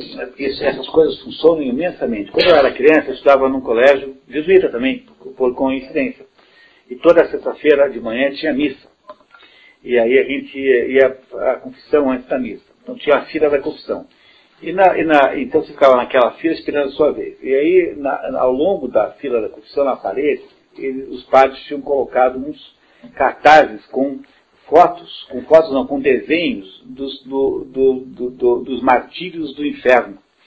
Então você ia andando vagarosamente né, até chegar a sua hora e ia cada, cada, cada, quando você achava que tinha se livrado daquela imagem, parecia outra, é uma das coisas mais extraordinariamente horrorosas não é? Aqueles diabos todos com lanças espetando em todos os lugares, entendeu? Aquelas, aqueles, aqueles, aquelas brasas em carne viva, as coisas mais medonhas e horrorosas, que é mais ou menos o que acontece aqui. É, pelo jeito é um hábito jesuítico, né? Jesuítico esse, né? Gracia. Yeah. Todas aquelas palavras eram dirigidas a ele. Pronto, entendeu? Ele está ouvindo o sermão e está dizendo, esse sermão, esse cara sabe da minha vida. Eu, eu, eu fiz tudo isso que ele está dizendo. É para mim que ele está falando. Imagine o terror que vai nascendo dentro de você, né? Contra seu pecado sórdido e secreto era dirigida toda a cólera de Deus. O pecado dele é o pecado da luxúria. Ele vai lá, frequenta lá um bordel lá, no, no, no na, na, lá na, na cidade. A faca do pregador penetrara profundamente em sua consciência enferma e ele sentia agora que sua alma apodrecia no pecado. É, o pregador estava certo. A vez de Deus chegara. Como um animal na sua toca, sua alma se deitara em sua própria imundície, mas os sons da trombeta do anjo o haviam impelido da escuridão do pecado para a luz. As palavras de condenação gritadas pelo anjo despedaçaram num instante sua paz arrogante. O vento do último dia soprou através de sua mente seus pecados, as prostitutas de olhos como joias de sua imaginação fugiam diante do furacão, chiando como camundongos em seu terror e se encolhiam sob uma cabeleira comprida e abundante. Mais tarde, os pensamentos de Stephen voltam-se para Emma, a garota sobre a qual ele fantasiava. É aquela é C. O E é de Emma. Lembra que tinha feito um. Ah. Para o pacote de fotografias que ele havia escondido e para as longas cartas obscenas que ele deixara em, em lugar em que estava certo alguma garota desconhecida as encontraria e leria. Esses são os grandes pecados de luxúria do. E o engraçado é que ele, o próprio James Joyce desenvolveu depois uma. Tem um livro chamado Cartas da Nora, que são as cartas que ele mandava para a mulher, Nora, né? São todas cartas obscenas. Então isso tudo aqui ele está contando como é que ele aprendeu a escrever cartas obscenas. Primeiro para pessoas desconhecidas, depois para a própria mulher, né? Não é isso? A nora. Envergonhadamente suplica à Virgem abençoada, que é menos dura do que Deus Pai, para que compreenda seus erros e tenha piedade dele, apesar de seus terríveis pecados. No segundo dia do retiro, o sermão começa com graves palavras de Isaías 5,14. O inferno ampliou sua alma e abriu sua boca sem quaisquer limites. Em outras palavras, o inferno ainda estava faminto, faminto de Stephen. E eu lendo esse negócio, faminto de José Muniz, eu, eu lendo esse negócio aqui, ficando completamente desesperado, como se fosse eu, ainda é o resultado daquele terrorismo que fizeram comigo no oh. Colégio. Certamente só pode ser isso. Só pode ser isso. Eu sou muito mais inocente do que isso. Tá? Não é possível. Tá? Stephen aprende como Lúcifer, o antes bem amado anjo de Deus, por causa do seu orgulho, foi arremessado na escuridão sem fim do inferno por um Deus vingativo. Pecado de Lúcifer foi a sua recusa em servir a Deus. Não servia. Não servir significa em latim, eu não sirvo. Eu não, eu não sirvo. Guardem essa expressão, porque isso mais tarde será importantíssimo para entender o livro. Hum. Para preencher as lacunas deixadas por Lúcifer e seus consortes, Deus criou Adão e Eva, mas mesmo eles não conseguiram obedecer às suas ordens. Esta seria a herança da natureza pecadora do homem. O mestre do retiro lembra os garotos de que eles foram redimidos do pecado original, da natureza pecadora herdada, pela morte de Jesus Cristo, que foi crucificado para a remissão dos pecados do mundo. Entretanto, a lembrança do supremo sacrifício de Deus ao entregar seu filho não consegue confortar Stephen. Pelo contrário, faz com que seu remorso aumente na medida em que o palestrante descreve mais vividamente os castigos atrozes do inferno. E o terrorismo continua, o sermão vai ficando cada vez mais, mais, mais uh, é, é, terrível, cada vez mais cruel. As descrições gráficas do inferno, o mau cheiro e seus tormentos são extremamente dolorosas, porque o mestre do retiro explica demoradamente como o pecador sofrerá através dos sentidos, o que o pecador ouvirá, o que ele cheirará, o que ele verá e a dor que ele sentirá. Ao decorrer dos sermões de Padre Arnold, os medos mais profundos de Stephen tornaram-se assustadoramente reais. Ao ouvir a descrição do confinamento superlotado do inferno, Stephen pôde quase sentir os corpos dos danados. Ao imaginar a escuridão fumarenta do báratro. Báratro é o fundo do inferno.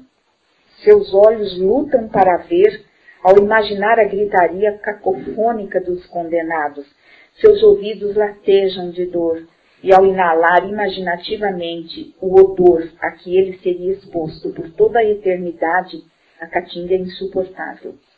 E os corpos dos malditos, eles mesmos exalam um odor tão pestilento que, como diz São Boaventura, o único deles seria suficiente para infectar o mundo inteiro. Então, anota. São Boaventura, 1221-1274, franciscano, é um dos mais importantes doutores da, Igreja, fazendo com São Tomás e Santo Alberto o trio de teólogos mais importantes nas sínteses teológicas. Imagine aquela coisa, o padre, o padre escrevendo, né? Eh, os que, os que vão para o inferno, e ele certamente pensa que é para eles só aquele discurso. Vão sofrer isso, vão ver isso, vão fazer, aquilo vai se tornando insuportável, aquela angústia aquela coisa terrível, aquela culpa que ele tem, vai se associando com aqueles castigos medonhos, vai gerando uma coisa insuportável, da qual há de acontecer alguma coisa. Não é possível alguém passar por isso e continuar igual. Alguma coisa vai acontecer no final disso tudo, né? Vejamos. Arnold enfatiza que a tortura física do inferno é apenas parte da danação eterna. A punição psicológica é tão terrível quanto a punição física. O padre insiste em que as pessoas destinadas ao inferno terão de suportar os gritos dolorosos e lancinantes dos outros condenados, assim como o escárnio dos demônios, sabendo todo o tempo que escapar é impossível. Uma vez no inferno, não há saída. Está-se lá por toda a eternidade com suas pernas tremendo e seu couro cabeludo estremecendo como se tivesse sido tocado por dedos espectrais. Por um fantasma? É. Stephen deixa a capela, horrorizado e culpado, intensamente consciente de sua necessidade de salvação. Embora saiba que precisa se confessar imediatamente, pede a Deus que perdoe sua vergonha em fazê-lo na capela do colégio. Ele não consegue se confessar lá no colégio porque algum padre vai saber da sua vida de gandaia, né? Tinha aquela vida de gandaia lá na, na zona e tal. Então ele não tem coragem de se confessar no colégio. Né? Depois de discutir a existência física do inferno no seu primeiro sermão e os tormentos físicos e psicológicos no segundo, o padre Arnold, um dia depois, começa o terceiro sermão. Não acabou ainda o terror, tem mais um dia de sermão ainda usando os salmos como introdução para descrever a dor espiritual do inferno, focando particularmente a poena dani. Pena dani, que é a pena, do, do danado, né? A dor da perda quando se é removido das vistas de Deus. A ideia de que o inferno é simplesmente não poder conhecer Deus. Né? A ideia de que a pior de todos os sofrimentos é a impossibilidade de ir até Deus usando imagens concretas, apresenta a tripla ferroada do verme cruel. Verme cruel, demônio. 1. Um, a lembrança dos seus prazeres passados com desgosto. 2. A visão da horrenda maldade do pecado como o próprio Deus a vê. E 3. A percepção de que deliberadamente escolheu não se arrepender e, portanto, deve sofrer danação eterna.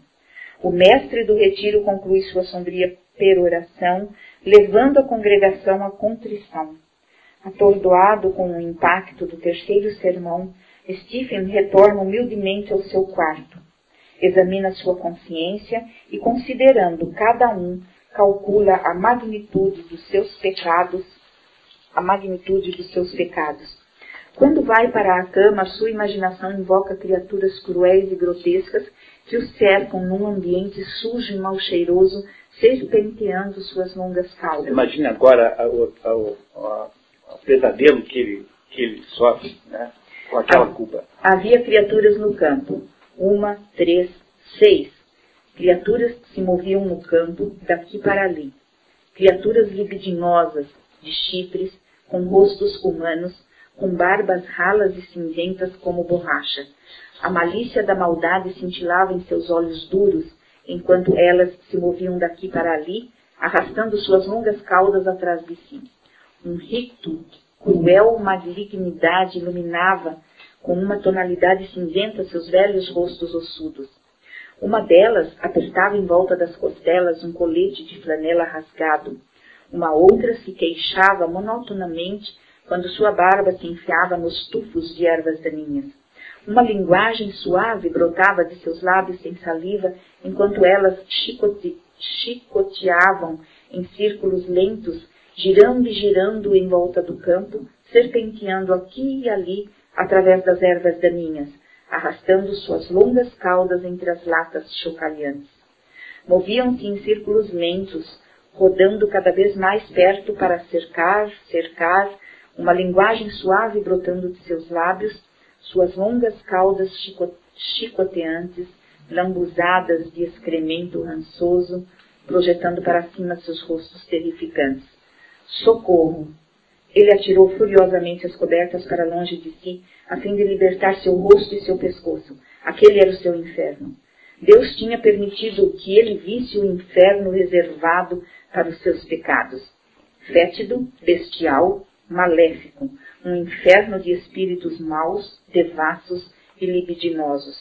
Para ele, para ele. Stephen vomita profusamente em agonia, reza à Santa Virgem pedindo ajuda e começa a vaguear pelas visguentas ruas de Dublin, à procura de uma igreja remota em que algum padre desconhecido pudesse ouvir a sua confissão. Na capela da igreja, um velho capuchinho o escuta dá-lhe uma penitência e aconselha a pedir ajuda à Virgem Maria. Você é muito jovem, meu filho, disse, e deixe-me implorar que renuncie a esse pecado. É um pecado terrível. Mata o corpo e mata a alma. É a causa de muitos crimes e infortúnios. Renuncie a ele, meu filho, pelo amor de Deus. É desonroso e indigno do homem. Você não pode saber aonde esse hábito desgraçado o levará ou onde se voltará contra você. Enquanto você cometer este pecado, meu pobre filho, você nunca será digno de um níquel de Deus. Rogue à sua mãe Maria para que ela o ajude. Ela o ajudará, meu filho. Reze a Nossa Senhora quando este pecado vier à sua mente. Tenho certeza de que você fará isso, não é? Arrependa-se de todos esses pecados. Estou certo de que você o faz. E você vai prometer agora a Deus que, por sua santa graça, você nunca mais vai ofendê-lo com este pecado perverso. Você vai fazer esta promessa solene a Deus, não vai? Vou, meu pai. É, o padre não é pai dele, mas padre, gente, padre é pai, né? Falar padre é padre. O padre significa pai, né? Em espanhol, por exemplo. Então você chama o pai, o padre de pai. Podia chamar aqui no Brasil também, padre de pai, não teria nada de errado. Aliviado, Stephen deixa a capela em estado de graça.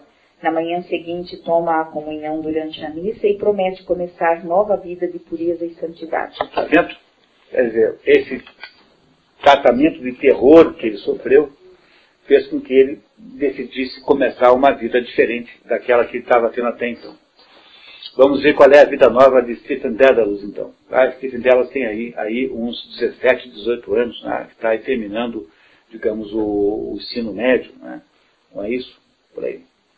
Capítulo 4 O capítulo começa com Stephen dedicando-se a uma vida de resoluta piedade e dispondo-se a aderir rigidamente aos rituais da fé católica.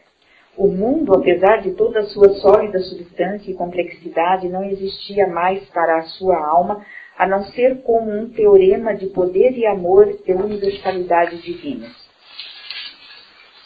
O rapaz vai à missa matinal todos os dias, reza o rosário usando um terço que carrega no bolso, oferece súplicas para almas no purgatório e ora diariamente para ser purgado dos pecados mortais. Melhorou?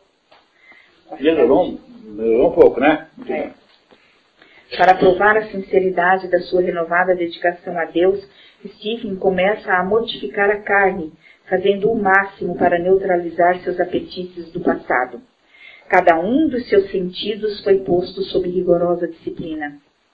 Acorda cedo, enfrenta o agressivo vento da manhã no seu caminho para a missa, observa os jejuns prescritos pela igreja e até mesmo tenta dormir sem mover-se para manter cada um dos sentidos sob esta nova e dura disciplina de mortificação. Mortificação é fazer o corpo passar por dificuldades. Né? Então é passar fome, passar frio. Né? Alguns padres usam, alguns religiosos usam silício, amarram na cintura uma espécie de cinto com pregos para dentro, passa o dia inteiro usando aquilo, que é para sofrer, para impedir que o corpo possa exigir, é, não é, prazeres, é, que as tentações apareçam. São as modificações do corpo que são feitas aí nos regimes religiosos é, rigorosos. Né? Hoje em dia ninguém mais faz isso, a não ser nos mosteiros, né? imagino. Não é? é isso? Conforme os ensinamentos de Santo Afonso de Ligório, diz a nota, Santo Afonso de Ligório, 1696-1787, é o compilador do Código Moral Cristão. Em consequência, Stephen começa a sentir reverência perante a augusta incompreensibilidade da Trindade. Da mesma forma, sente-se tomado pelo seu atual estado de graça e pelo amor que ele acredita que Deus tem pela sua alma. No entanto, velhos sentimentos de raiva, voluntarismo e desejo voltam a despontar sob esta nova fachada melhorada. Começa a duvidar da condição da sua alma e teme que ela já possa ter iniciado a queda sem o seu conhecimento. Vai perdendo a esperança de ah. salvar ainda, né? Como se ele já estivesse condenado já a essa altura. As dúvidas de Stephen aumentam. Ele se pergunta se sua confissão impetuosa ao capuchinho foi genuína ou uma mera reação à orquestração de terror do padre Arnold. O rapaz conclui que sua confissão foi boa, com base no sinal mais certo de uma boa confissão. Regenerei a minha vida, não regenerei. No entanto, vocês já perceberam aí que ele tem alguma dúvida, né? Não é? Muito bem. Vai acontecer com ele agora uma coisa incrível, muito interessante. Coincidentemente, o diretor da escola nota o piedoso fervor de Stephen e o chama para discutir sua eventual vocação religiosa. Como ele pareceu que melhorou muito, né? Como parecia bom demais, o diretor da escola pergunta se ele não quer entrar para o seminário, tornar-se padre. Durante a conversa, Stephen fica perplexo. O tom do diretor revela mundanidade quase frívola e Stephen também discerne tentativas óbvias de manipulação. Receber esse chamado, Stephen, disse o padre, é a maior honra que Deus Todo-Poderoso pode conferir a um homem. Nenhum rei ou imperador nesta terra tem o poder do ministro de Deus. Nenhum anjo ou arcanjo no céu, nenhum santo, nem mesmo a própria Virgem Santíssima tem o poder de um ministro de Deus. O poder das chaves, o poder de absolver ou não um pecado, o poder do exorcismo, o poder de expulsar das criaturas de Deus os espíritos maus que têm poder sobre elas, o poder, a autoridade de fazer o poderoso Deus do céu descer sobre o altar e tomar a forma de pão e vinho. Que poder fantástico, Stephen. Veja, é, de fato um padre tem todos esses poderes todos, né? Só que o modo como o padre fala dá a impressão assim que ele está se vangloriando disso e parece uma coisa meio desrespeitosa. Né? Como se fosse um pouco de marketing, né? É isso como alguém estivesse convidando você para entrar para a Amway, entendeu? Para a rede de consultoras de beleza da Natura, entendeu? Na rede, de, compreenderam? Quer dizer, para dar a sensação de que está havendo um barateamento daquilo. É isso que deixa o Stephen um pouco mal impressionado. Né? O rapaz confessa ao diretor que havia considerado a possibilidade de se tornar padre e quase imediatamente começa a fantasiar sobre o poder que estaria ao seu alcance se aderisse ao clero. A entrevista termina com o aviso sombrio do diretor para considerar com seriedade o chamado. Uma vez padre, sempre padre. Despedem-se com um aperto de mão e o padre promete dedicar uma missa para inspirar a decisão de Stephen. Dédalus considera as duras realidades da vida clerical e a verdade sobre sua aparente inabilidade em controlar desejos perturbadores que continuavam a vir à tona. Quando se lembra das restrições de seus anos de Clongos e Belvedere, seu corpo parece revoltar-se instintivamente contra viver o resto de sua vida confinado. O rapaz começa a perceber que a fraqueza básica da sua natureza o levará inevitavelmente à queda e que seu provável destino é desprezar as ordens sociais e religiosas. E parece ter vocação para ser padre? Não. não, ele sabe que não tem. Né? Ele sabe que ele não tem vocação para ser padre porque há dentro dele uma desejos e emoções que irão aflorar, ele não conseguirá controlar, ele não terá a possibilidade de lidar com isso como um padre deveria poder controlar, não é isso? Portanto, essa possibilidade aqui de ele tornar-se um padre está cada vez mais improvável, não é? Nessa altura. Perturbado por estas constatações, Stephen cruza a ponte sobre o rio Tolka a caminho da, de casa. Esse rio Tolka é o rio mais importante lá da cidade. Essa cidade de Dublin, ela é, é, existe em torno do rio Tolka. Né?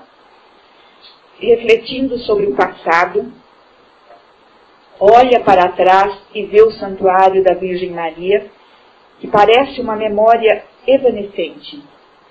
Stephen volta-se e segue em frente, de coração leve, em direção à desordem, à indisciplina e à confusão da casa de seu pai. Olha, veja o que um artista da palavra consegue fazer, né? É.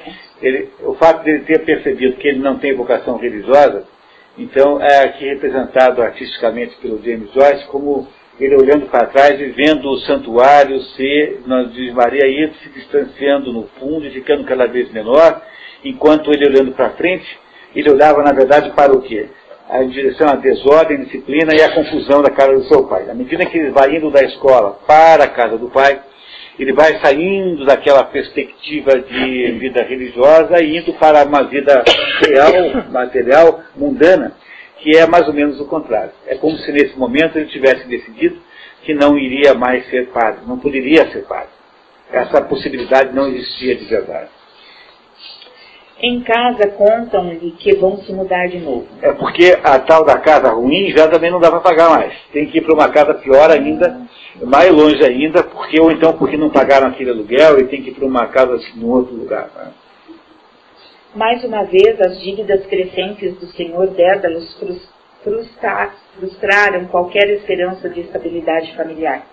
As crianças mais novas tentam tornar a situação mais leve, brincando com palavras e cantando. Mas Stephen percebe que, apesar da alegria, elas parecem cansadas da vida. Enquanto as observa e até se une a elas brevemente numa canção, percebe que deseja profundamente ser livre, não somente da vida religiosa, mas da desesperança e da pobreza de sua família. Stephen Dedal sabe que ele tem que voar. Ele sabe que tem que sair voando de alguma maneira, porque aquela situação é cada vez mais insuportável. Andando em direção ao mar, Stephen sente-se estranhamente otimista. Talvez seu destino não fosse malfadado no final das contas. Está certo que poderá encontrar coisas melhores se fosse para a universidade. Então, está terminando o ensino médio, esse que vocês estão fazendo aqui, os nossos jovens participantes de hoje. Ir para o mar tem um significado simbólico muito interessante, porque o mar é água, e a água é falta de forma. Né? A água sempre tem a forma do receptáculo. Então, essa água tem a forma do, dessa forma aqui, porque o copo tem essa forma. Ir para o mar significa ir para aquilo que é sem forma e que está mais ou menos dissolvido, e que, portanto, é possível sempre reformatar e recomeçar. É, Stephen Dedalus, com 17 anos mais ou menos, sabe que não pode ser padre, sabe que não suporta a família, não aguenta aquela situação de culpa e só tem uma única saída. A saída de Stephen Dedalus é fugir para algum lugar, é escapar para algum lugar. Ele precisa voar para algum lugar. E voar para algum lugar significa cair no mar, quer dizer, reformatar toda a sua existência para desta forma nova sair um Stephen Dedalus possível. Não é isso que vocês estão entendendo? Comigo? Muito bem. Continuamos. Pouco depois, um grupo de amigos anuncia sua chegada. Aí vem o Dédalo.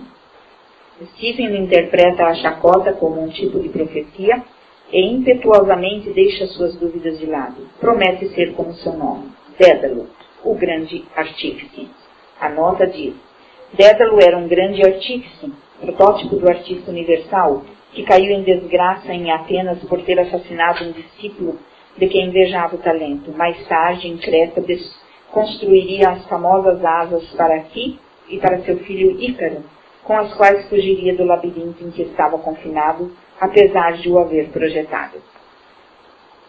Passará por cima das restrições religiosas e culturais do passado e voará em direção a um futuro de liberdade artística esta revelação faz com que perceba que deixou sua infância para trás, sozinho, despreocupado e próximo do coração selvagem da vida. Stephen move-se em direção ao mar, onde vê uma garota fitando o oceano, suas saias sensualmente puxadas para o peito, mostrando as pernas. Stephen a estuda. Ela percebe e retribui o olhar de modo convidativo. Essa moça não é uma prostituta, né? É uma moça comum, né? Silenciosamente, a moça havia dado a resposta que ele procurava. Este é um momento de revelação para Stephen. Ele grita, Deus do céu, em uma explosão de alegria profana. Na imagem desta garota, Stephen percebe a importância da solidão na apreciação da beleza. Veja, pessoal, eu estou até arrepiado, né? Mas é assim, ele vê a moça como, digamos assim, um exemplo de beleza, né? A mulher é um modelo de beleza, e ele percebe assim, é, para onde é que eu posso voar? O voo que ele quer fazer não é só um voo de natureza física, depois irá embora também fisicamente. Mas ele sabe que, é, que no que ele faz, na verdade, na prática, é trocar o misticismo cristão, o misticismo religioso, que ele recusa porque não é capaz de enfrentá-lo, por uma espécie de misticismo artístico que ele resolve assumir, criando então a sua, tomando a sua decisão de tornar-se artista a partir desse momento. Nesse momento, Stephen Dedalus resolve ser escritor, porque foi nesse momento que James Joyce percebeu que ele seria escritor o resto da vida. Dizer que vai para Paris para estudar medicina é só uma desculpa para a família não importunar. Mas no fundo, no fundo, o que ele foi fazer em Paris e foi fazer no resto da vida em todos os lugares foi ser escritor. Ele está tentando então o quê? Ele está tentando. Aquilo que ele procurava, ele achou por essa coincidência entre a beleza e a solidão. A solidão em que ele está, e da qual nunca escapará durante toda a sua existência, não é? É, é, é, a solidão da moça vendo o mar representou para ele o fechamento daquele raciocínio e ele resolve dedicar a sua existência uma, a, uma, a, um, a um trabalho artístico que faria com que a sua vida tivesse sentido. Ele acha, então, nesse momento, que descobriu aquilo, é, aquele ponto para o qual ele desejaria voar. Stephen Dedalus resolve ser escritor. Isso foi o que aconteceu com James Joyce exatamente nas mesmas circunstâncias. Ele pode adorá-la como se ela fosse um objeto de arte e não precisa mais sentir vergonha por causa de seu desejo por ela.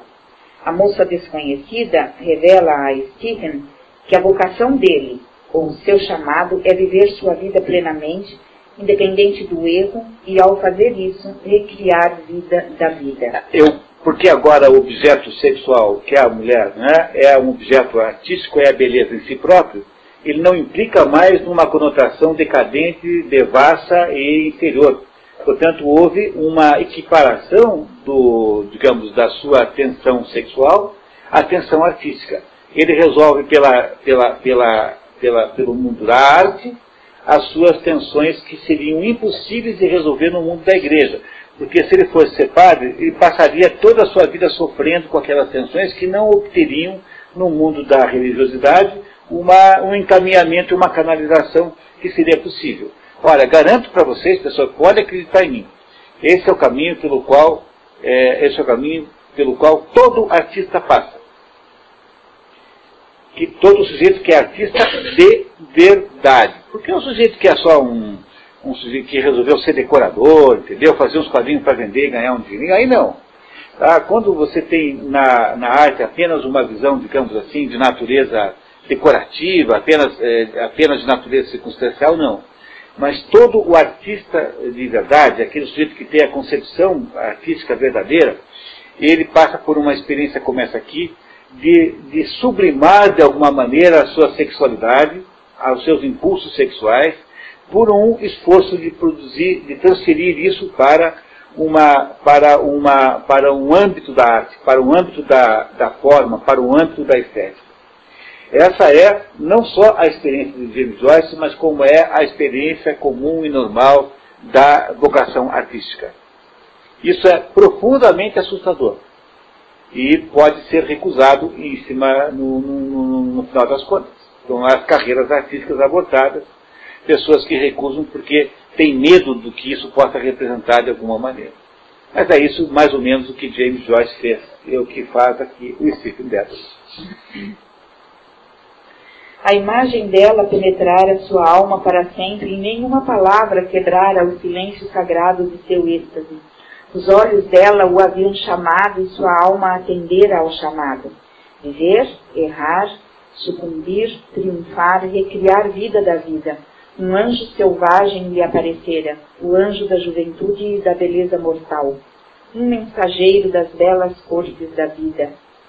Para abrir diante dele um momento de êxtase os portões de todos os caminhos do erro e da glória, da glória, mais e mais e mais. O capítulo conclui quando Stephen para para descansar na praia, dorme e acorda muito mais tarde, muito depois de ter caído a noite. Capítulo 5 O final e mais longo capítulo do romance inicia com Stephen organizando distraidamente as cautelas de penhor que forneceriam o dinheiro para suprir as necessidades básicas da família Dédalo. Ele ia lá no, no penhor, na Caixa Econômica, né, equivalente, né, lá, e penhorava lá para dar dinheiro para a família, o relógio, né, o sei lá o que, um, penhorava-se tudo, né, relógio, uma, um, um conto de objeto qualquer, um compasso, uma caixa de ferramentas, tudo que fosse aceito pelo penhor. Sua mãe reclama que ele chegará tarde à aula e mais tarde diz temer que a educação universitária possa mudá-lo. Oh, é escandalosamente vergonhoso de sua parte, Stephen, disse sua mãe. E você vai viver para se arrepender do dia em que pôs os pés naquele lugar. Ele já está na universidade agora, né? Está no primeiro ano, não é isso? Está no primeiro ano da universidade. Sei como aquilo o mudou. Seu pai o xinga de preguiçoso. Fingindo leveza, Stephen despede-se deles e sai para o mundo acadêmico. Na próxima cena, vemos Stephen entediado na aula de literatura inglesa. Sua mente vagueia. Tenta escapar do confinamento da palestra pensando em palavras, como são arranjadas, seus derivativos latinos e seu uso na poesia. Se pergunta se conseguirá escapar algum dia do estudo de rotina e ser capaz de forjar uma filosofia estética própria. O Stephen não está realizado na universidade porque ele continua sendo um sujeito sozinho e isolado. Portanto, ele não quer ser apenas um aluno universitário, mas ele quer ter uma própria teoria estética, ele quer formatar uma própria concepção de arte. Não é? Ele quer voar muito alto. Ele é um, uma ave que quer voar muito, muito, muito alto. Agora que ele percebeu que a arte é sua salvação, porque é isso que ele percebeu, é? a arte é que salva a sua vida. Nada mais poderá salvar a sua vida do que a arte. Ele quer voar muito alto e acha que aquele, aquela escolinha, é, a universidade lá devia ser melhor que a nossa, mas são sempre um pouco escola valida, assim, né? É, um pouquinho escola valida, aquela conversinha fiada. Ele, então, de alguma maneira aqui começa a achar entediante aquele negócio. Ele está se preparando para ir embora mesmo. Não é? Repare, no momento, a teoria de estética de Stephen ainda está no estágio de formação, assim como sua personalidade e caráter. Entretanto, no decorrer deste capítulo, veremos elementos de sua vida passada despreendendo-se gradualmente na medida em que interage com seus amigos e professores, que trazem à tona novos aspectos do seu self de jovem artista em desenvolvimento. É, self significa a sua personalidade de artista. Comparando Stephen com cada uma das pessoas que ele encontra e com quem ele conversa, podemos ver como seu intelecto, suas atitudes e sua filosofia estética começam a assumir novas formas. Por exemplo, quando McCann aborda Stephen a caminho da aula, o chama de antissocial. Porque ele não continua a não ter um turma nenhuma. Ele continua sendo independente, ele continua não gostando das multidões, ele continua não concordando com a maioria. Então ele é antissocial, na visão dos outros ele não vai dar certo também na universidade, ele não suporta aquilo. James Joyce não foi professor universitário, tentou um pouquinho, mas não dá certo, porque ele não cabe naquele negócio. Não é? Ele continua sendo totalmente independente, ele não consegue fazer turma com ninguém, ele não pertence àquele grupo. Ora, qual é a diferença que tem de um grupo de adolescentes e um grupo de jovens adultos universitários? Nenhuma, são todos grupos tirânicos, que exigem que você tenha a cara deles, que você se vista como eles, que você faça as mesmas bobagens que eles fazem. Não é? O, o, o Stephen Dédalus é um sujeito que não aceita isso, pode ser que ele queira fazer as bobagens que ele quiser. Ele se acha no direito de fazer as bobagens que ele achar que são boas, mas não as bobagens que os outros fazem, porque ele é absolutamente independente e não cabe em lugar nenhum. É, Dédalus, você é um ser antissocial, voltado para si mesmo. Eu não sou. Sou um democrata e vou trabalhar e atuar pela liberdade e igualdade sociais entre classes e sexos nos Estados Unidos da Europa no futuro. É, esse é o amigo, né, o tal do McKenna, mas se tem alguma coisa que o Stephen Dedalus e o James Joyce despreza, é qualquer dessas atitudes assim coletivistas, vamos arrumar, vamos lá pegar é. para mudar o mundo, ele acha tudo isso ridículo. Acha tudo bobagem. O próximo estudante que encontramos é Dave, um simples, mas intenso camponês que chama Stephen pelo nome familiar de Stevie.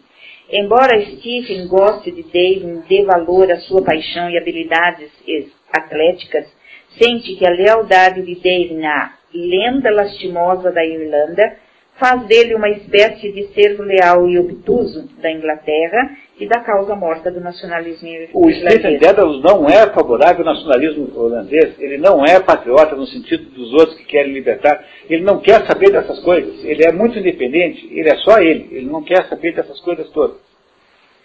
Sua mente se armava contra qualquer tipo de pensamento ou de sentimento que viesse da Inglaterra ou por meio da cultura inglesa em obediência a uma senha e do mundo existente além da Inglaterra ele conhecia apenas a legião estrangeira da França, na qual falava em se alistar. A legião estrangeira da França é justamente o exército dos solitários, daqueles mal, dos mal, dos maus é, parados, daqueles que não deram certo lugar nenhum. Não é? é isso que ele representa, esse desejo que ele pensa nisso. O discurso e atitudes provincianos de Dayton contrastam marcantemente com a nova e experimental eloquência dos pensamentos e expressões de Stephen. Por exemplo, David também tinha tido encontro com uma mulher desconhecida e sedutora. Embora sua experiência houvesse sido vagamente semelhante Ao encontro de Stephen com a garota na praia, ambas as mulheres foram receptivas. O relato poético de Stephen elevou a experiência dele para o nível de arte. Para Stephen, o sexo agora está elevado ao status artístico. Portanto, o sexo agora é possível, todos os desejos são, leais, são, são legais e viáveis, né, são legítimos. Uhum. Não é? Portanto, Stephen trouxe a tensão sexual que ele tinha, como jovem, todo jovem tem, não é? Uh, para um nível de legalidade, para um nível de, de possibilidade existencial. Transformou tudo isso em estética. No entanto, né? em contraste, a narrativa de David, repleta de expressões grosseiras, reduziu aquele encontro a uma realidade vergonhosa. Ou seja, enquanto que o outro narrou a experiência que teve lá com uma moça que também o, o seduziu, é? enquanto o Stephen transformou a sua experiência numa experiência de alto padrão estético, a, a narrativa do outro era de uma grosseria sem par, entendeu? Comia fulana, coisas assim. Ele transformou aquela experiência sexual numa coisa grosseira, numa coisa é, muito depreciativa da própria mulher. E é essa a diferença que Stephen vê entre ele e os outros. Ele sabe que não pertence àquela vida grosseira, dessa gente primitiva, que é o conjunto dos seus compatriotas naquele momento, dos seus conterrâneos, dos seus coetâneos, né, daqueles que estão na mesma reta que ele. Dédalus encontra o reitor dos estudos e entabula com ele uma discussão sobre estética e a responsabilidade do artista. Conversando com o reitor metaforicamente sobre a natureza da iluminação artística, Stephen atribui seus próprios pensamentos sobre o assunto às ideias de Aristóteles e São Tomás de Aquino. É, né, vamos pular esse pedacinho aqui, porque não vai ajudar muito a entender. E vamos direto para a compreensão literal, por favor, Inês. A compreensão literal e limitada desta teoria pelo professor frustra Stephen e faz com que ele acabe sentindo pena do serviçal fiel que preenche sua ocupação sem possuir verdadeiro conhecimento. O sujeito que dá aula para ele na universidade parece que não sabe nada para ele, porque o outro só repete fórmulas prontas, taguelando em cima de coisas já usadas e velhas, e ele não, ele está procurando uma teoria estética nova. Ah, e acontece aqui então agora uma curiosa, reparem aí nessa transcrição, que interessante a reflexão do Dédalus. Dédalus reflete. Que pássaros eram aqueles? Ele se deteve nos degraus da biblioteca para olhar para eles, apoiando-se cansado em sua bengala. Não preciso nem dizer para vocês que uma característica principal importante dos pássaros é que eles voam. voam. Que pássaros são aqueles? Os pássaros voam, não é? Não é isso? Muito bem voavam girando e girando em volta do ângulo saliente de uma casa na Molesworth Street. A atmosfera daquele anoitecer de final de março tornava claro o seu voo, seus corpos escuros, trepidantes e dardejantes voando claramente, de encontro ao céu como se de encontro a um tecido molemente suspenso de um azul rarefeito e enfumaçado. Observou-lhes o voo, pássaro após pássaro, um lampejo escuro, uma guinada, um novo lampejo, um arremesso para o lado, uma curva, um bater de asas. Tentou contá-los antes que todos os seus corpos trepidantes e dardejantes desaparecessem. Seis, dez, onze. E se perguntava em número se eram ímpares ou pares. Doze, treze, pois dois vinham girando para baixo do alto do céu. Voavam alto e baixo, mas sempre girando e girando, em linhas retas e curvas e voando sempre da esquerda para a direita, rodeando em volta de um templo de ar. Em seguida, Stephen toma parte em vigorosa discussão com um grupo de colegas. Qualquer assunto que trate com os colegas vira uma vigorosa discussão, porque ele não concorda com nenhum dos outros. Ele é o único que tem a opinião diferente dos outros. Encontra Cranley, um colega que, como os outros, quer discutir a petição de McCann para o desarmamento e a promoção da paz mundial. Que não tem coisa que ele acha mais estúpida do que fazer uma petição para isso, do mesmo modo que James Joyce também achava isso. Stephen fica irritado com a insistência para que assine a petição.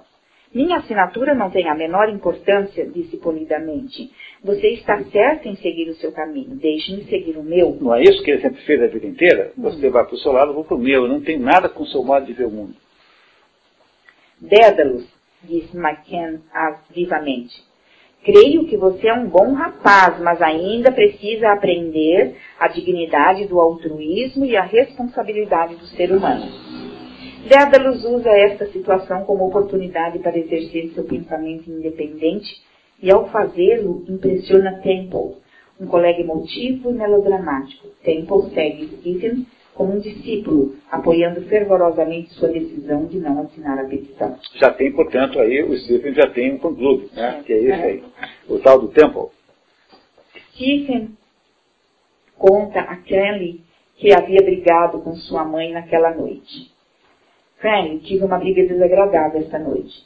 Com o seu pessoal? perguntou Fanny. Com minha mãe. Sobre religião? Foi sim, respondeu Stephen. Depois de uma pausa, Fanny perguntou: Que idade tem sua mãe? Não é velha, disse Stephen. Ela quer que eu cumpra meu dever pascual. E você vai fazê-lo? Não vou, não, disse Stephen. Por que não?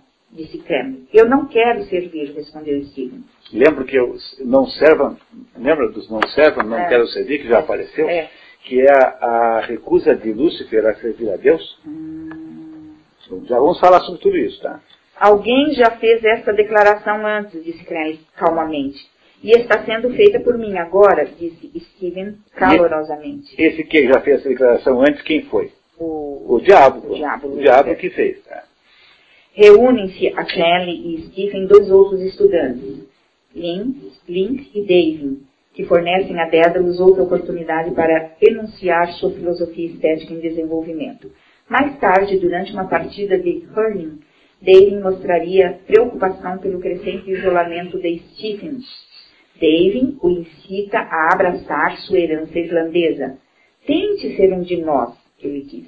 Stephen imediatamente rejeita a sugestão, denuncia o patriotismo exagerado de Davin e promete escapar destas redes da nacionalidade, linguagem e religião que ameaçam confiná-lo.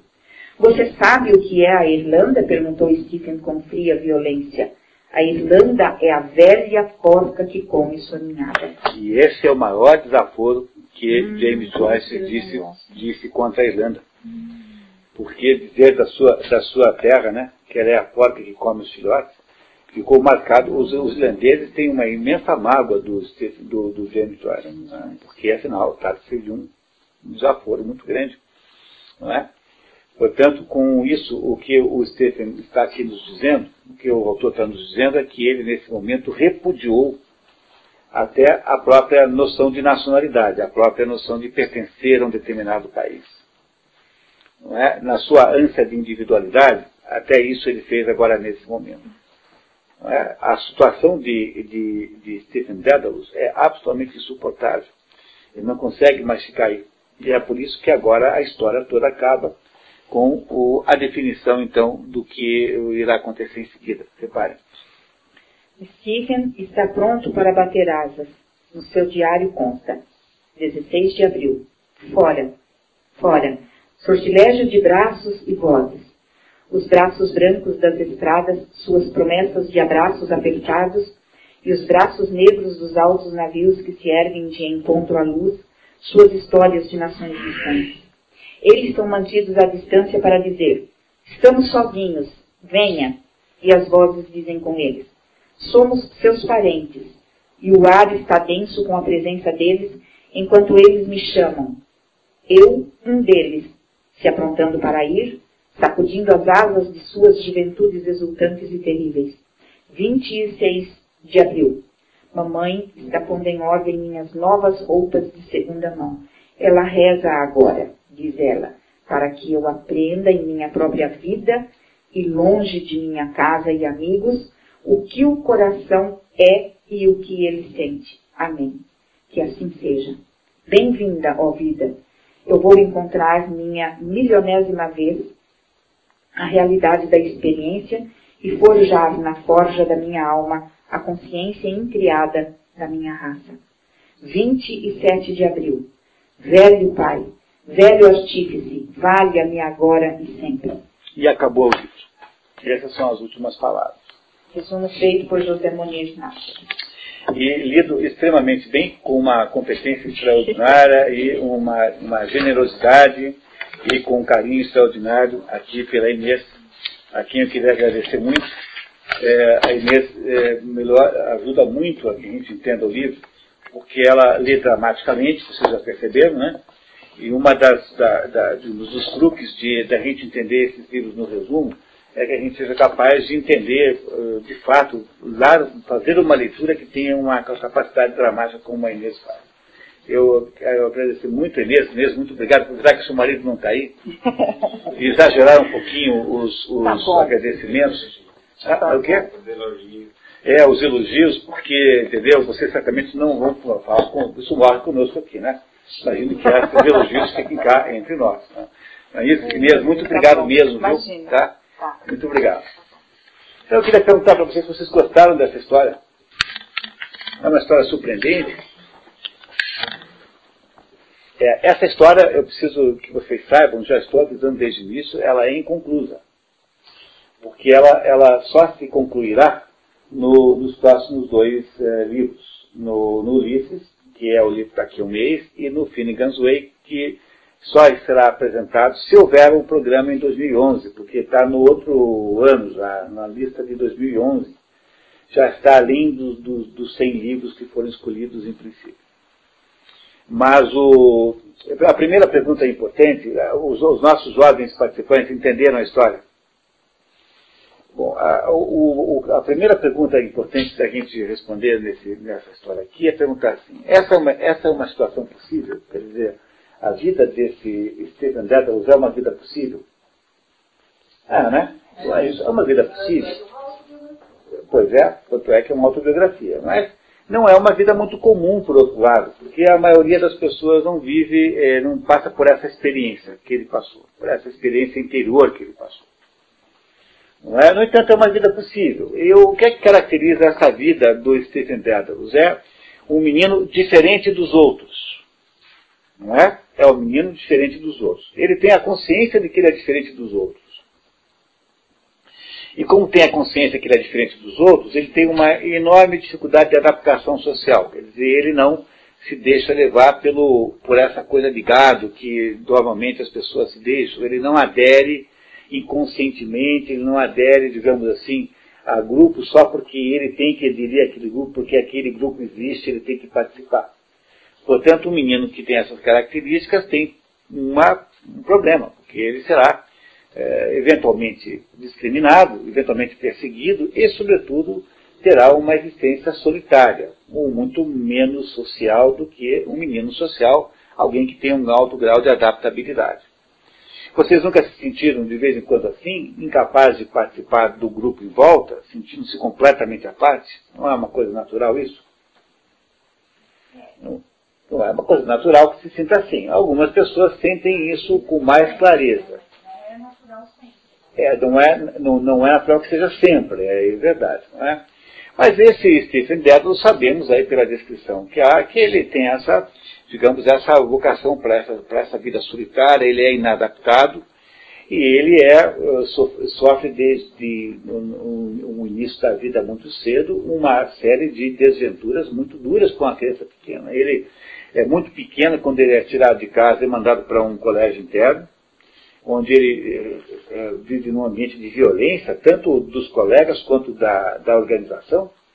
Ele vive num momento da, da, da, Irlanda em que há um catolicismo extremamente rígido, uma noção de disciplina absolutamente inaceitável, não é? E ele, ao mesmo tempo que, que, que passa por essas experiências, que são experiências muito desagradáveis, ele vai observando com consciência crescente a derrocada a econômica da sua própria família. Ele vai percebendo que a família dele vai, aos pouquinhos, desaparecendo como entidade econômica social.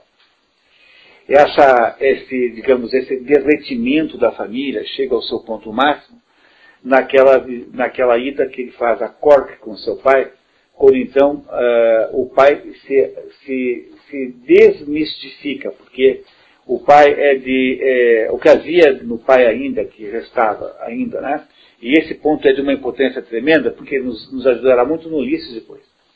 É? No Ulisses depois, o Stephen Dedalus vai reaparecer na história.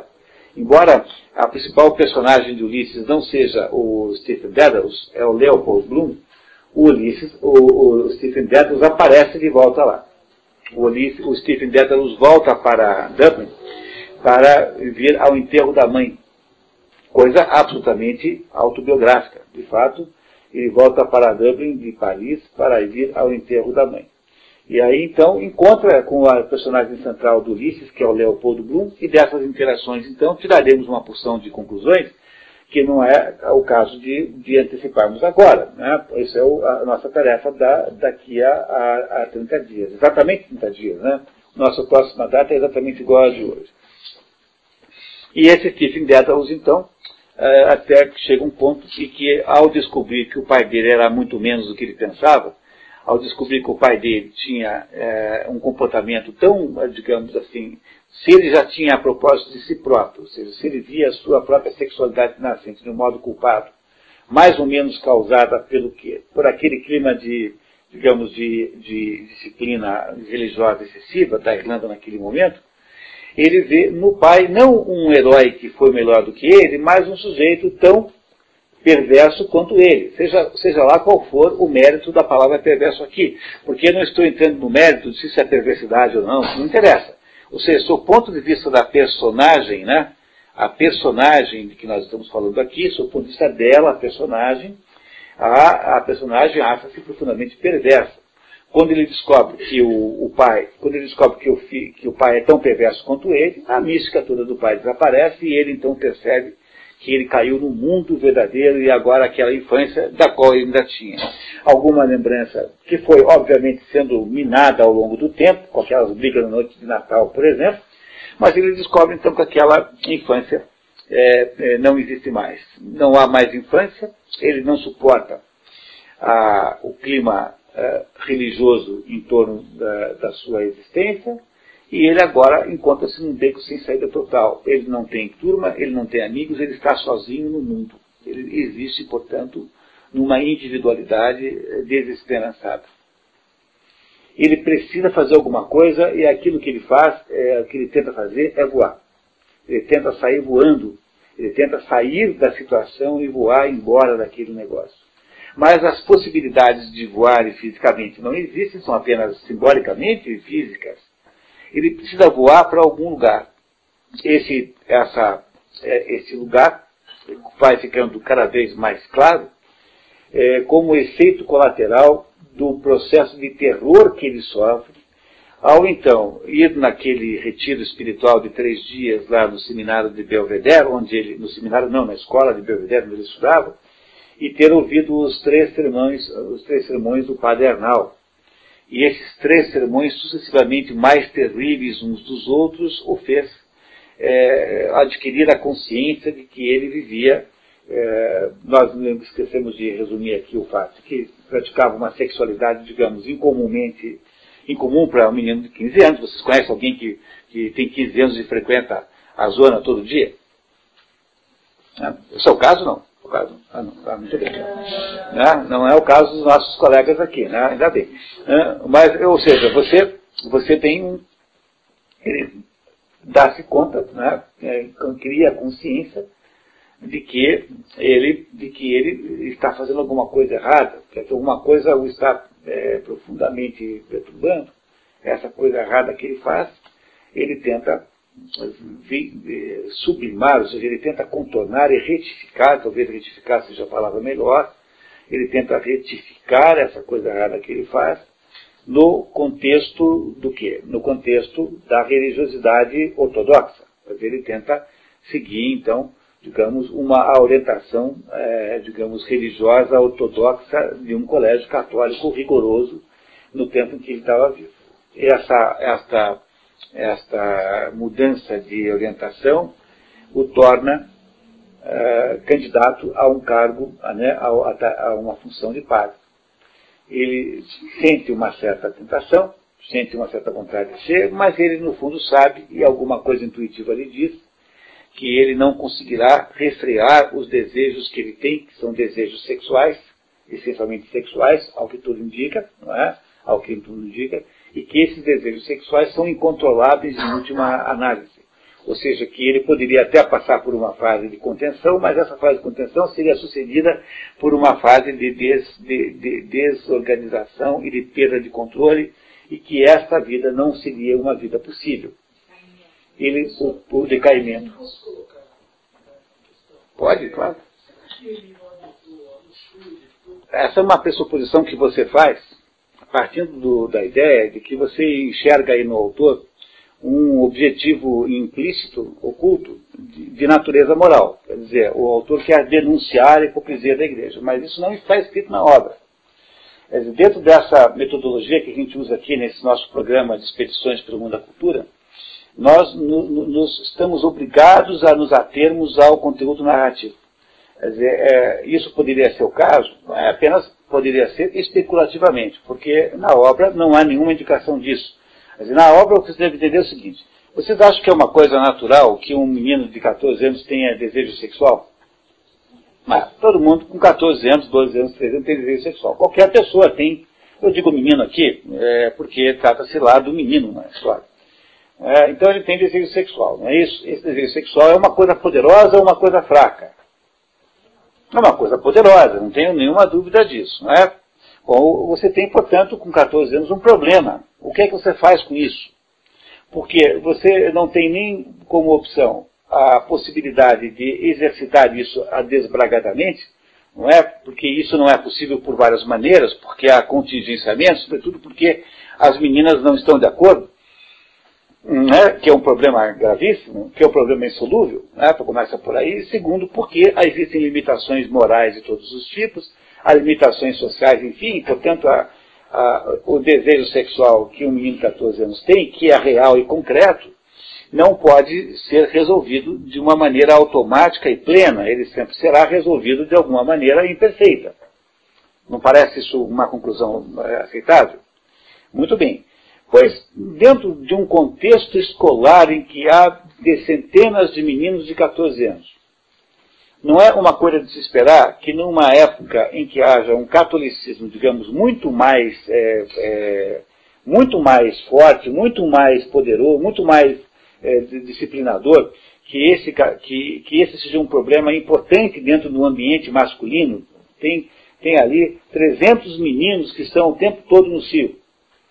Não é uma coisa natural que exista uma administração desse assunto e essa administração não passa, nesse caso aí, por uma técnica como essa usada pelo Padernal, que é a demonização desse desejo, ou seja, até para que esse desejo seja controlado de alguma maneira dessa maneira?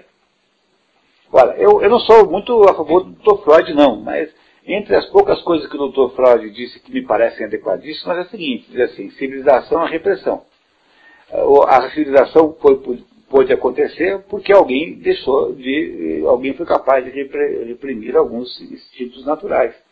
Que no caso de um menino de 14 anos, quais são os instintos naturais que ele reprime? Não são o desejo de gula, a não ser um ou outro, digamos, guloso, mas é muito, muita exceção. o que é universal em meninos de 14 anos? Ah, é desejo sexual, não tem outra coisa tão universal quanto isso. Não é? Portanto, ele tem uma, um desejo sexual que está aflorando, e ele não sabe o que fazer com isso, porque a possibilidade de reprimir isso como ele fez após, digamos, o choque, o trauma né, do, da, do terror é, do Padranal, ele, ele, ele, ele até conseguiu alguma coisa, mas ele nunca ficou muito bem convencido que ia dar certo. Vocês lembram que ele dizia assim, olha, será que eu fui lá confessar porque de fato eu estava arrependido, ou será que eu fui confessar só porque eu estava muito aterrorizado? Ele não sabe, mas ele faz, tem pelo menos a decência de fazer para si uma pergunta, né, uma pergunta é, sincera sobre isso. Ele está sendo sincero. E ele, eh, de alguma maneira, intuitivamente, descobre que não será reprimindo esse desejo que lhe parece avassalador, é? seja, seja, qual for o tamanho, se me dirão assim, ah, o que, que tem de mais? Bom, eu não quero nem discutir esse ponto, porque eu não estou discutindo a coisa em si. Eu não estou discutindo o tamanho da perversão, não estou querendo aqui estabelecer uma escala de defeitos. E não interessa isso, sabe? tanto faz. Entendeu? Podia ter sido apenas um ato de masturbação, teria a mesma importância aqui. Mas o, o, que acontece é que, sob o ponto de vista da personagem, ela está aterrorizada com aquela, é, digamos, explosão daquele desejo, e ele então faz o quê? ele, ele é, antes de ir para onde vai, ele, ele decide, ele toma consciência de que ele não quer a forma da repressão. Ele vai se distanciar de Nossa Senhora, que simbolicamente representa a igreja, e vai na direção da casa dele, que representa, que representa teoricamente, digamos, o caos da vida real e concreto. No entanto, ele percebe aquela moça receptiva olhando para sozinho, olhando para o mar. E aí então ele concebe. E aí ele tem. Isso é absolutamente autobiográfico.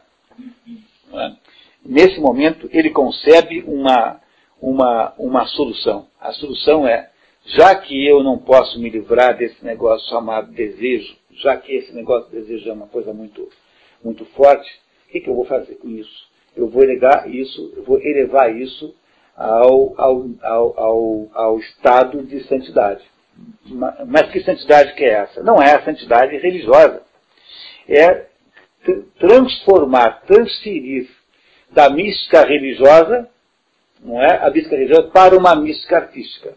E aí, então, ele esposa o ideal da criação artística como sendo o ideal da existência dele, tornando possível sentir aquele tesão todo, sem que isso represente um ato de autodestruição. E decide, então, nesse momento, ser um, um artista. Isso aconteceu com James Joyce.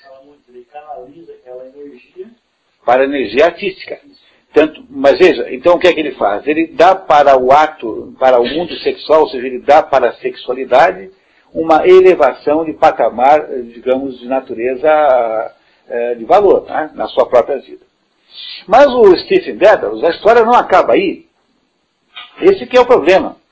A história continua porque ele, nesse momento, mais ou menos resolve que a solução para a vida dele é para a universidade estudar artes, ou então estudar línguas. Né? Ele vai estudar, na verdade, está escrito aí no, no, na cronologia que vocês receberam, ele vai estudar um, na universidade um assunto artístico, né? lato senso, né? lato senso. E ele chega na universidade e descobre que ele continua isolado, sozinho. Porque ele ainda continua inadaptado, porque ele não. O que, que faz o estudante universitário? Passa o dia fazendo o quê? Fazendo protestos contra não sei o que, a caristia, contra não sei o que, contra a não sei, não sei das quantas, contra a lei, não sei, contra a falta de passe escolar. Ele acha tudo isso uma babaquice absoluta, coisa de bobo alegre ele não tem a menor é, é, sintonia com seus colegas, ele não é um sujeito que anda em bandos, porque ele não andava em bandos antes, quando tinha seis anos, por que, que vai andar agora? Não é? Por que, que ele vai ter que agora bancar o bobalhão, o bobalhão no, no, numérico, né? aquele sujeito que só faz grupo? Ele não aceita essas coisas, não quer mais nada disso, ele continua sendo independente. E por que ele quer ser independente, completamente independente? aí ele começa a tornar-se independente de todas as coisas, mesmo daquelas que talvez não fosse bom ele ser tão independente assim. Ou seja, ele começa, ele faz, na verdade, transforma essa decisão de concentrar sua vida num projeto artístico numa verdadeira declaração de rebelião satânica. É por isso que ele diz com todas as letras, não serve, não irei servir. Ou seja, ele recusará sistematicamente a Irlanda, porque é uma porta que come seus filhos, a família, porque ele vai deixar a família para não voltar, a não ser para o enterro da mãe, e vai se recusar a ajoelhar-se na, na, na, na, cama, ao lado da cama da sua mãe moribunda, e rezar pela mãe. Isso está no Stephen dela, só que está lá no outro livro, né? No nega, quando volta, ele e o irmão encontram a, mão, a mãe moribunda, né, morrendo, e ele, eles ele pedem para que eles ajoelhassem lá da cama para rezar. Eles se negam, os dois. Irá recusar a religião, irá recusar a Irlanda, irá recusar a família. Irá recusar todos os princípios humanos. Humana, que é a questão da soberba. O ser humano de ser a soberba, que querendo. Ah, é, é, é, é, por aí mesmo. É, alguma coisa. Só que nós não sabemos de verdade se isso dá certo ou não, porque ele escreveu esse livro apenas para preparar o outro. O livro aparece apenas quando diz assim: fora, fora, fora, estou fora de tudo, acabou, não quero mais nada. Será que essa solução que ele dá vai funcionar? Depende muito do que a gente vai ler daqui a 30 dias no Ulisses. É por isso que eu digo para vocês não perderem, e nós não podemos tirar outras conclusões por enquanto, a não ser essa. O James Joyce ele era um católico rebelado contra o catolicismo, né? não é isso? Católico, mas rebelado contra, pelo mesmo modo que ele era um Dédalus, rebelado contra os Dédalos, ele era um irlandês ele rebelado contra a Irlanda. Não é? Quer dizer, ele tem uma personalidade rebelde em si própria, mas essa personalidade rebelde, que nesse momento parece, nós não sabemos muito bem o que dizer, na verdade a gente fica um pouco atônito, porque se por um lado ele consegue resolver o problema, transformando, querendo, né, essa, porque isso, eu digo para vocês, pessoal, acreditem em mim, esse é o caminho que todo artista faz. Artista verdadeiro, quer dizer, aquele que tem a vocação artística, passará por uma coisa parecida com isso. A arte é uma coisa mais ou menos, deixa eu ver se eu consigo explicar para vocês de outro modo. Tem um psicólogo é, húngaro chamado Lipozong, que é um gênio, e que é contemporâneo de Freud, um pouquinho mais novo. E que não é, aqui a gente nunca lê Zong, né? Mas esse Lipozong dizia o seguinte, olha, quando você tem, as, as pessoas diziam assim, as doenças mentais, que na opinião de Zong são só 16, elas funcionam assim, quer ver? Dizia assim o Lipozong. É, elas funcionam como um palco giratório. Imagine aqui um palco que está girando assim. E cada uma dessas 16 doenças é uma doença posta num ponto do palco. E tem uma luz que, é, que, que, que ilumina o palco, então ela ilumina uma doença só de cada vez, porque ah, como o palco gira, cada doença chega a hora que ela entra debaixo da luz, né? Assim, portanto, a nossa vida é uma vida de conviver com 16 doenças.